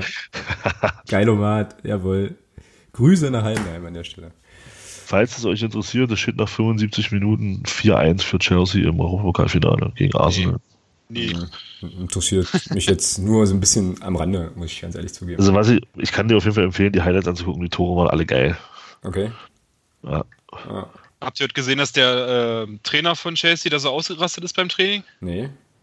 Also die letzte Viertelstunde irgendwie äh, wollten sie Freistöße üben und da durften die Reporter aber bleiben alle.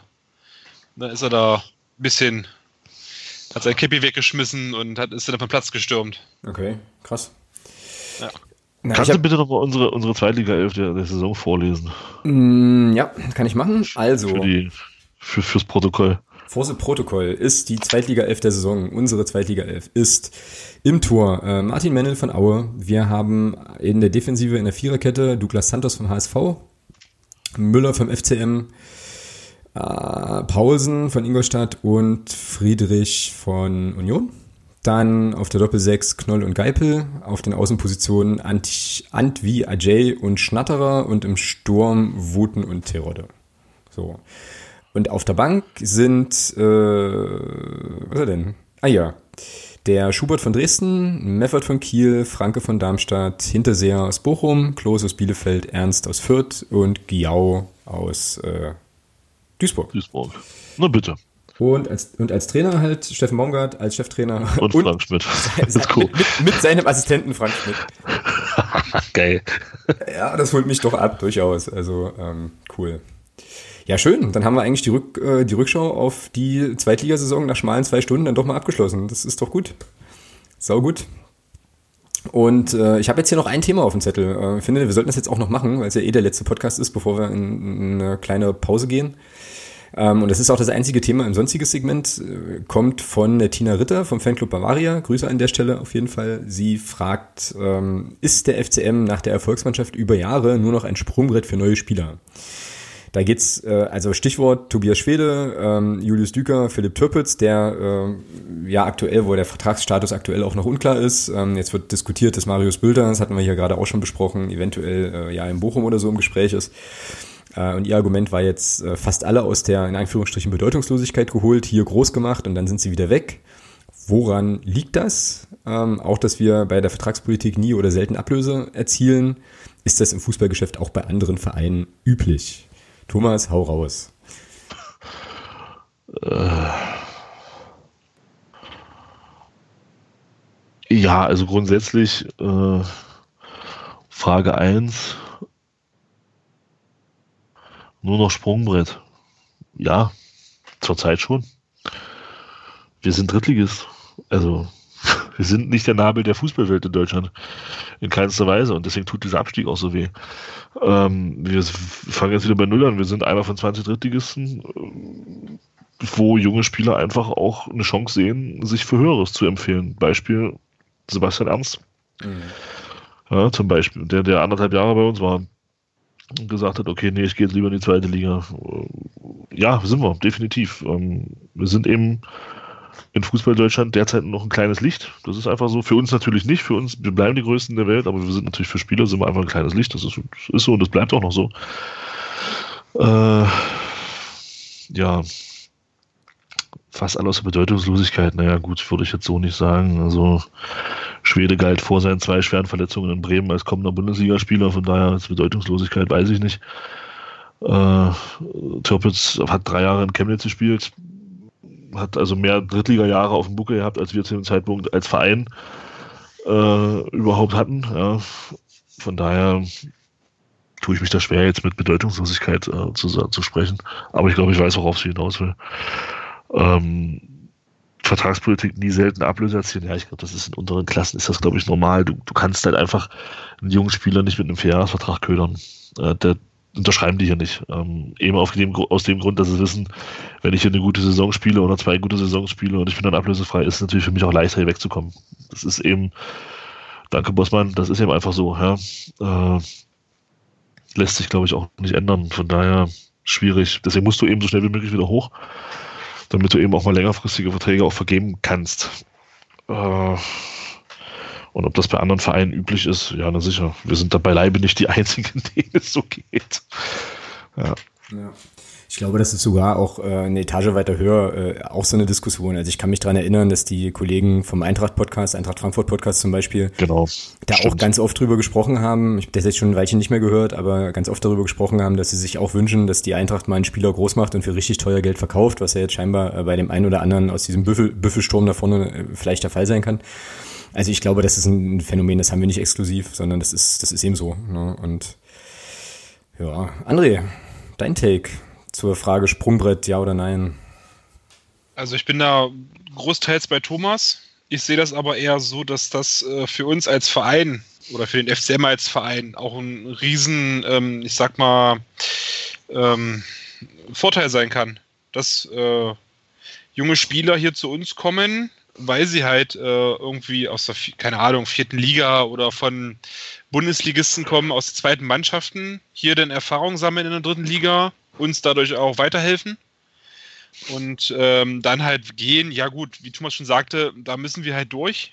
Äh, solange wir jetzt nicht, äh, sage ich mal, in der zweiten Liga oben mitspielen, ähm, sind wir halt Durchgangsverein, muss man halt leider so sagen. Also für junge Spieler jetzt wenn man jetzt mal in die Vergangenheit guckt, da gab es ja auch schon so Beispiele. Alexander Kotojac zum Beispiel, der dann von uns zu Fürth wechselte in die zweite Bundesliga. Äh, Florian Müller nach Aachen, damals in die zweite Liga. Und der hat uns ja auch mega geholfen. Mhm. Franco Flückinger habe ich jetzt hier noch rausgesucht, der auch nach Fürth ging in die zweite Liga. Das war Torwart, glaube ich.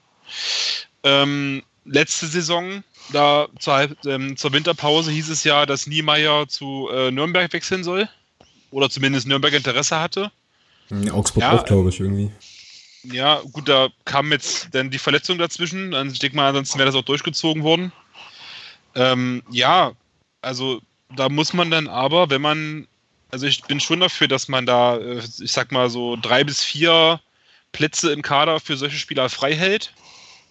Aber dann muss man die dann natürlich auch dementsprechend dann fördern. Mhm. Es ist halt schade, dass wir keine zweite Mannschaft mehr haben.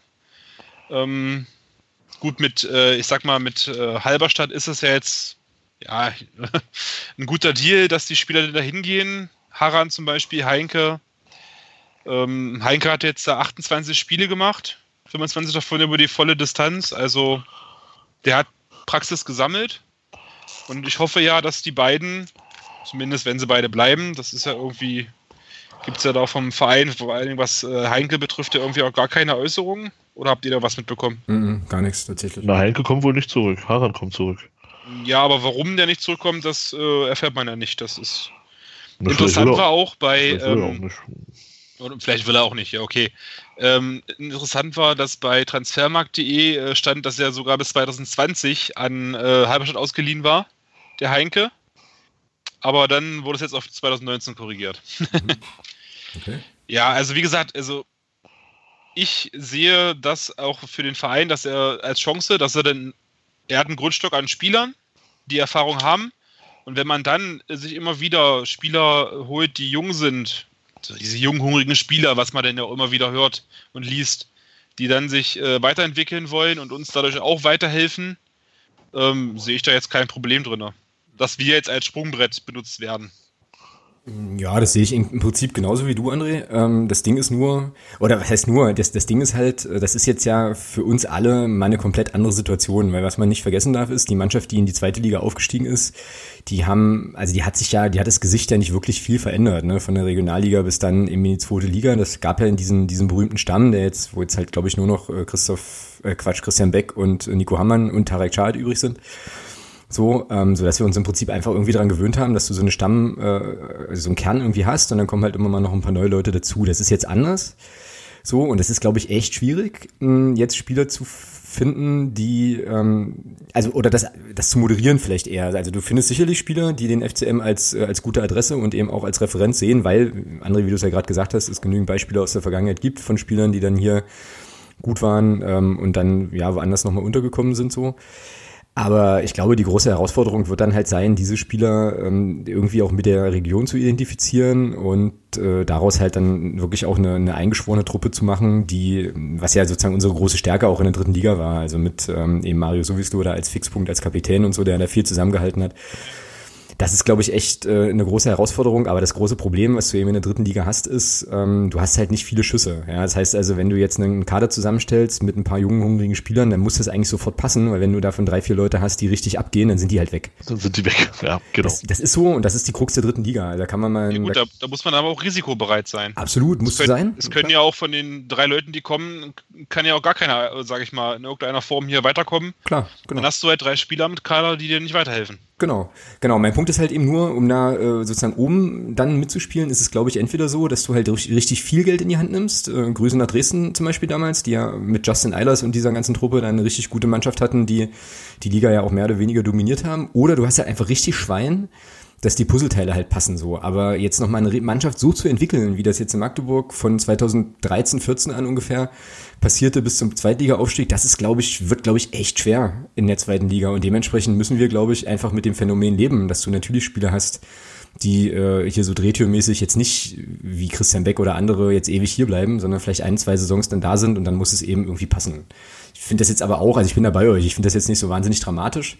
Ich glaube, das ist eben einfach auch der Finanzkraft äh, unseres Vereins und der Liga geschuldet, in der wir jetzt spielen, aber das ist so, glaube ich. Also, das ist auch in der Liga höher so. Das wäre auch in der, in der zweiten Liga nicht anders. Wenn du da gute Spieler hättest, die äh, auf sich aufmerksam machen. Äh, ich glaube zum Beispiel, dass ein Felix Lohkemper ähm, auch ohne Abstieg nach Nürnberg gegangen wäre. Mm, das kann auch sein. Das vergessen wir immer, klar, dass die, äh, ja. dass der sozusagen Umbruch wahrscheinlich auch in der zweiten Liga passiert wäre. Ja? So. Also äh, oder auch Michel Niemeyer, da übrigens Glückwunsch äh, zum Klassenerhalt an den Michel Niemeyer.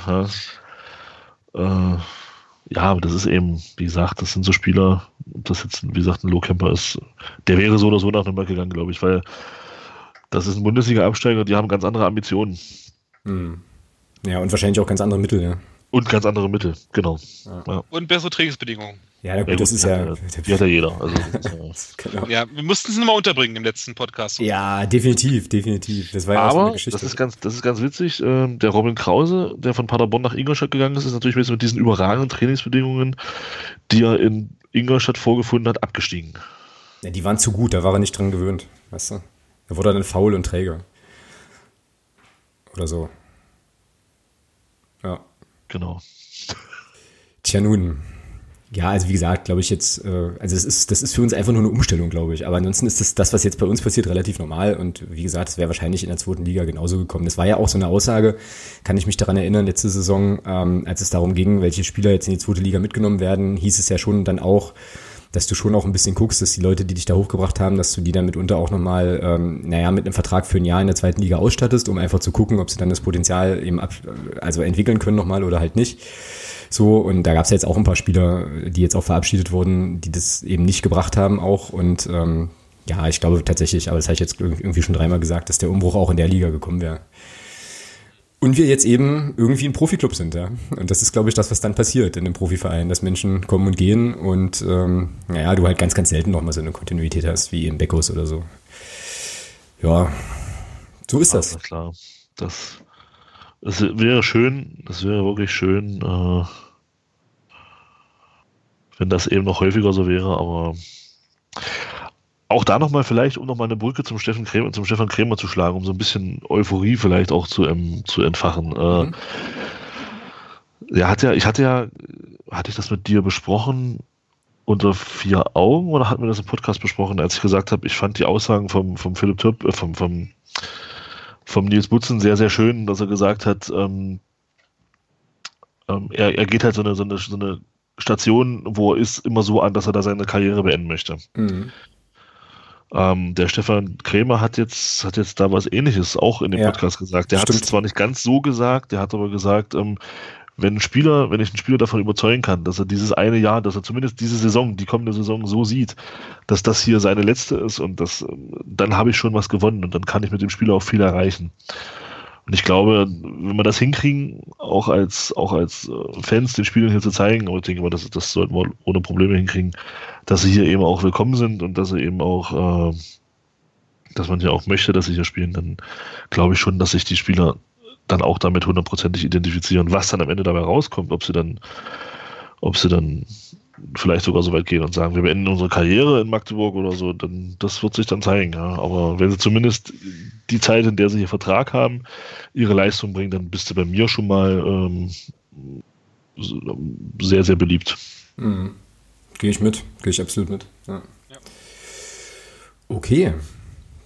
Dann klingt das ja fast so, als hätten wir diese, auch diese Frage einigermaßen erschöpfend jetzt hier noch untergebracht. Und ähm, legen jetzt hier, glaube ich, zumindest was die Länge des Podcasts betrifft, zur Sommerpause nochmal ein richtiges Brett hin. ja, ja. Was ja auch okay ist. Ich würde gern ähm, jetzt noch zwei Dinge tun. Also Ding eins ist, wir müssen noch den Hörer oder die Hörerin der Woche küren. Da habe ich eine ganz pragmatische Nominierung, äh, die Thomas gut finden muss. Gehe ich mit, habe ich schon gesehen. Absolut. Ähm, okay, dann machen wir das einfach so. Wir haben ja auch einen der Nominierten jetzt gerade hier im Podcast und äh, dann kann der André stellvertretend sozusagen diese Nominierung jetzt auch entgegennehmen. Ähm, wir wollen uns nämlich bedanken bei allen Podcast-Paten dieser Saison, die also mitgeholfen haben, hier unser, unser Tun so ein bisschen mitzufinanzieren auch. Und vor allem auch, was eigentlich noch viel wichtiger ist als die Kohle, uns immer irgendwie äh, total spannende ja, Diskussionsfragen reingeworfen haben. Ähm, mir persönlich, ich glaube, da darf ich für dich mitsprechen, Thomas, hat das große, große Freude bereitet. Sehr, sehr cool und dementsprechend möchte ich einfach äh, ja alle Podcast-Paten der kompletten Saison ähm, als ja, Hörer der Saison und so äh, vielleicht sogar nominieren und einfach da nochmal ein großes Dankeschön sagen in die Runde. So. Genau. Danke. Schließe ich mich gerne an und um noch ein bisschen aufzuholen, äh, eine Podcast-Patenschaft dauert 90 Minuten. Ja, oder 130. oder 130.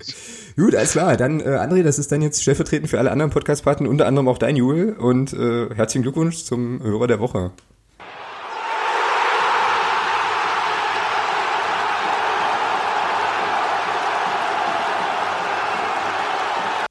Sehr gut. Vielen Dank. ja, wir haben zu danken. Okay, genau. meine, meine letzte Frage, bevor ich euch jetzt beide in die wohlverdiente Sommerpause äh, entlasse und äh, André muss anfangen. Warum wird die nächste Saison eine geile Saison? wir, müssen, wir müssen nach dem, nach, also wir müssen hier positiv rausgehen, das geht nicht anders. Ja, gerne. Weil wir überraschenderweise entgegen der Voraussagen von Mario Keinig um den Aufstieg, Aufstieg mitspielen werden. Okay. Thomas, warum wird es eine geile Saison? Weil wir die geilsten Fans der Liga haben. Mhm. Weil wir äh, den geilsten Trainer der Liga haben und weil wir alles kurz und klein schießen. Mhm.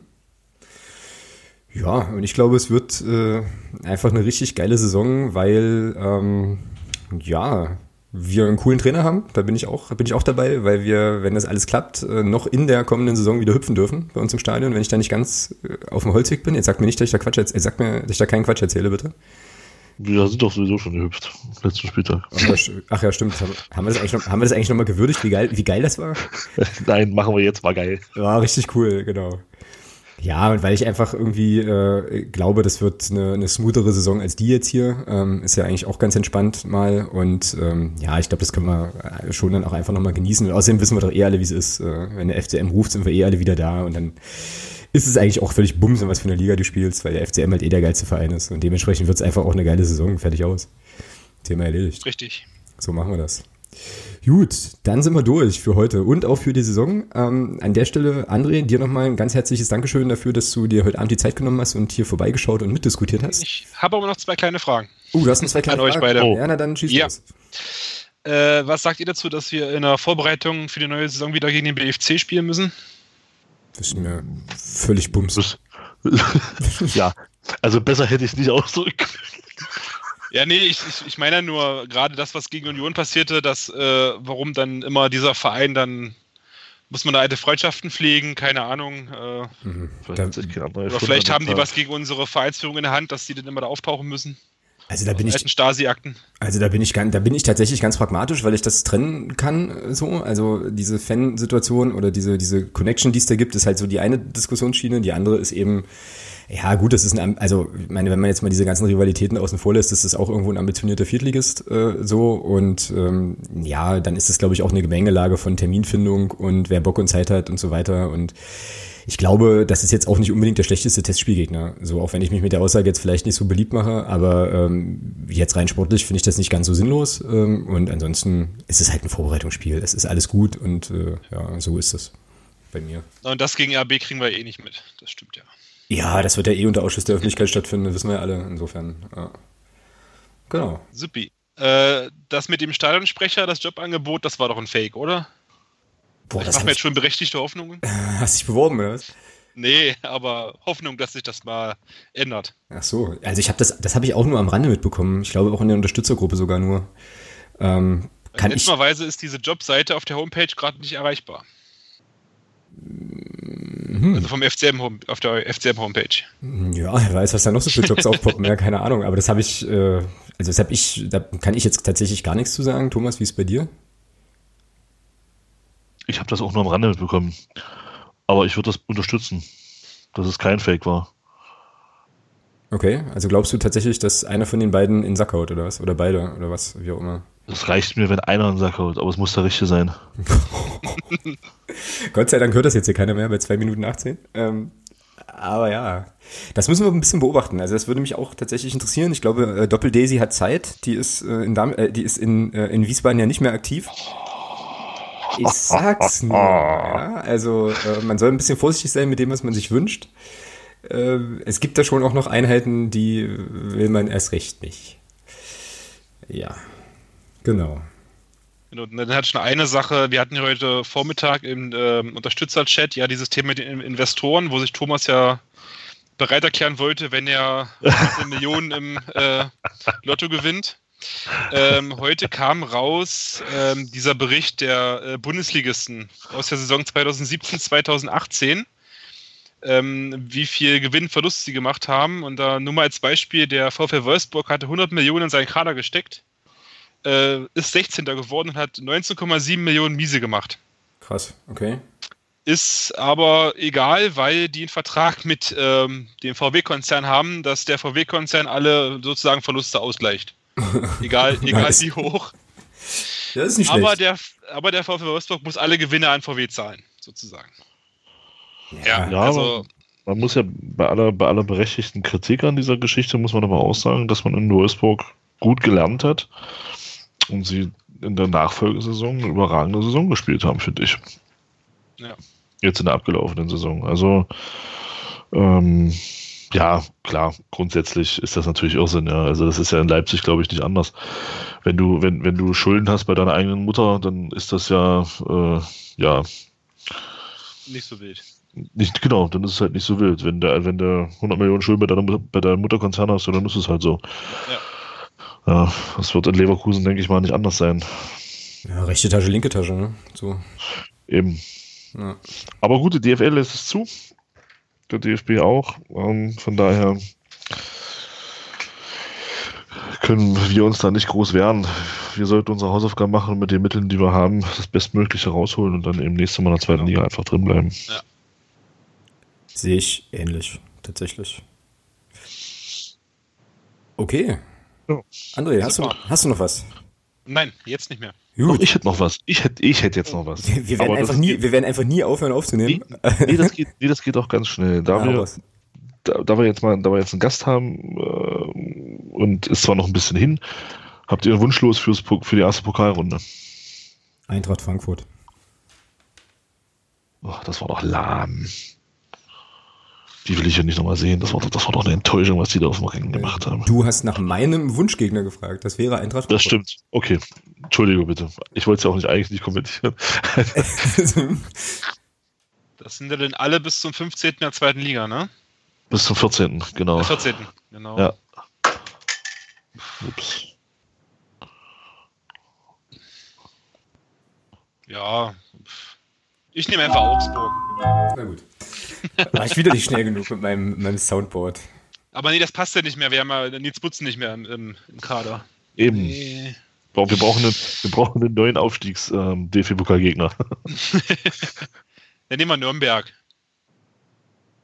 Ja, und Felix Lohkamper verschießt in der 90. Minute einen Elfmeter gegen uns. Perfekt. Oh ja. Und dann nur Elfmeterschießen auch noch ein. Na, wir gewinnen dann regulär. Das wäre dann der zum Ausgleich. Genau. Was, Okay. ist, was ist denn dein Wunschgegner? Werder Bremen. Ja. ja, wäre durchaus ein Los, was mich sehr freuen würde, ja. Das wäre dann auch die, das einzige Mal in deinem Leben, wo du dir einen Freundschaftsschal kaufst, oder? Nein. Oder einen, Spiel, oder einen Spieltagsschal oder so. Nein. Nein. Ja, Nein. gut. Okay, also bevor es jetzt unangenehm wird, ähm, Legen wir auf. würde ich sagen, machen wir hier einen Deckel drauf. Also nochmal, André, vielen Dank, dass du da warst. Ähm, sehr, sehr cool, Ja. Dass du dir die Zeit genommen hast. Ähm, Kann man nur empfehlen, Phrasenpate zu werden, Podcastpate, egal, macht's Leute. Ist ein super Format, super Leute, die das machen. Es lohnt sich. hört, man, hört man gern. Vielen, vielen Dank. Ja, Dankeschön. Äh, ja, und dann bleibt uns eigentlich nur noch zu sagen, habt eine, eine gute Sommerpause. Wir werden uns jetzt auch in eine kleine Pause verabschieden, haben jetzt noch nicht drüber gesprochen, wann wir uns das nächste Mal wieder melden. Ich könnte mir aber vorstellen, dass wir jetzt erstmal bis zum Trainingsauftakt auch äh, mal die Klappe Ja. halten. Ja, So, äh, hier, mal ein bisschen, hier mal ein bisschen durchschnaufen. Trainingsauftakt ist dann am 17.06. Ähm, da können wir dann mal schauen, auch wer äh, da so an neuen Spielern dann am Start ist und wie das so ab, abgelaufen ist. Also ich denke mal, das ist dann so die Zielgröße, wo wir dann wieder was aufnehmen werden. Ähm, ja, vielen, vielen Dank ähm, an euch alle, die das jetzt in der Saison gehört haben, die uns auch äh, Rückmeldungen gegeben haben, die sich gemeldet haben, die sich als Podcast-Paten, Patin engagiert haben, mit allem drum und dran. Das ist äh, immer wieder eine richtig coole Sache. Auch diese Live-Sendung, die wir hatten, wo ihr dann alle mitdiskutiert habt, äh, große, große Freude gewesen. Uns macht das nach wie vor viel Spaß. Wir brauchen aber natürlich trotzdem jetzt auch mal ähm, so ein paar, ein paar Tage auch äh, ja, Ruhe und wollen auch wieder Kraft tanken. Die Drittligasaison wird lang genug mit vielen, vielen Sendungen. Ähm, jetzt stellvertretend vielleicht auch nochmal einfach auch ein Dankeschön an alle Gäste, die da waren. Da hatten wir auch viele spannende Leute, die uns coole Einblicke gegeben haben. Also ich fand, weiß nicht Thomas, wie du siehst, aber ich fand, das war wieder podcast-technisch auf jeden Fall eine, eine, eine runde Sache. Peter Fechner war zu Gast, Fall. so, ähm, hatten unsere hundertste Sendung. Also war schon, kon konnte man schon so machen, oder? Auf jeden Fall, ja. Gut. Dann jetzt aber wirklich, äh, wir sind raus. Wir hören uns äh, irgendwann im Sommer wieder. Habt einen schönen selbigen, ähm, gehabt euch wohl und bis bald. Macht es gut. Tschüss. Ciao. Ciao.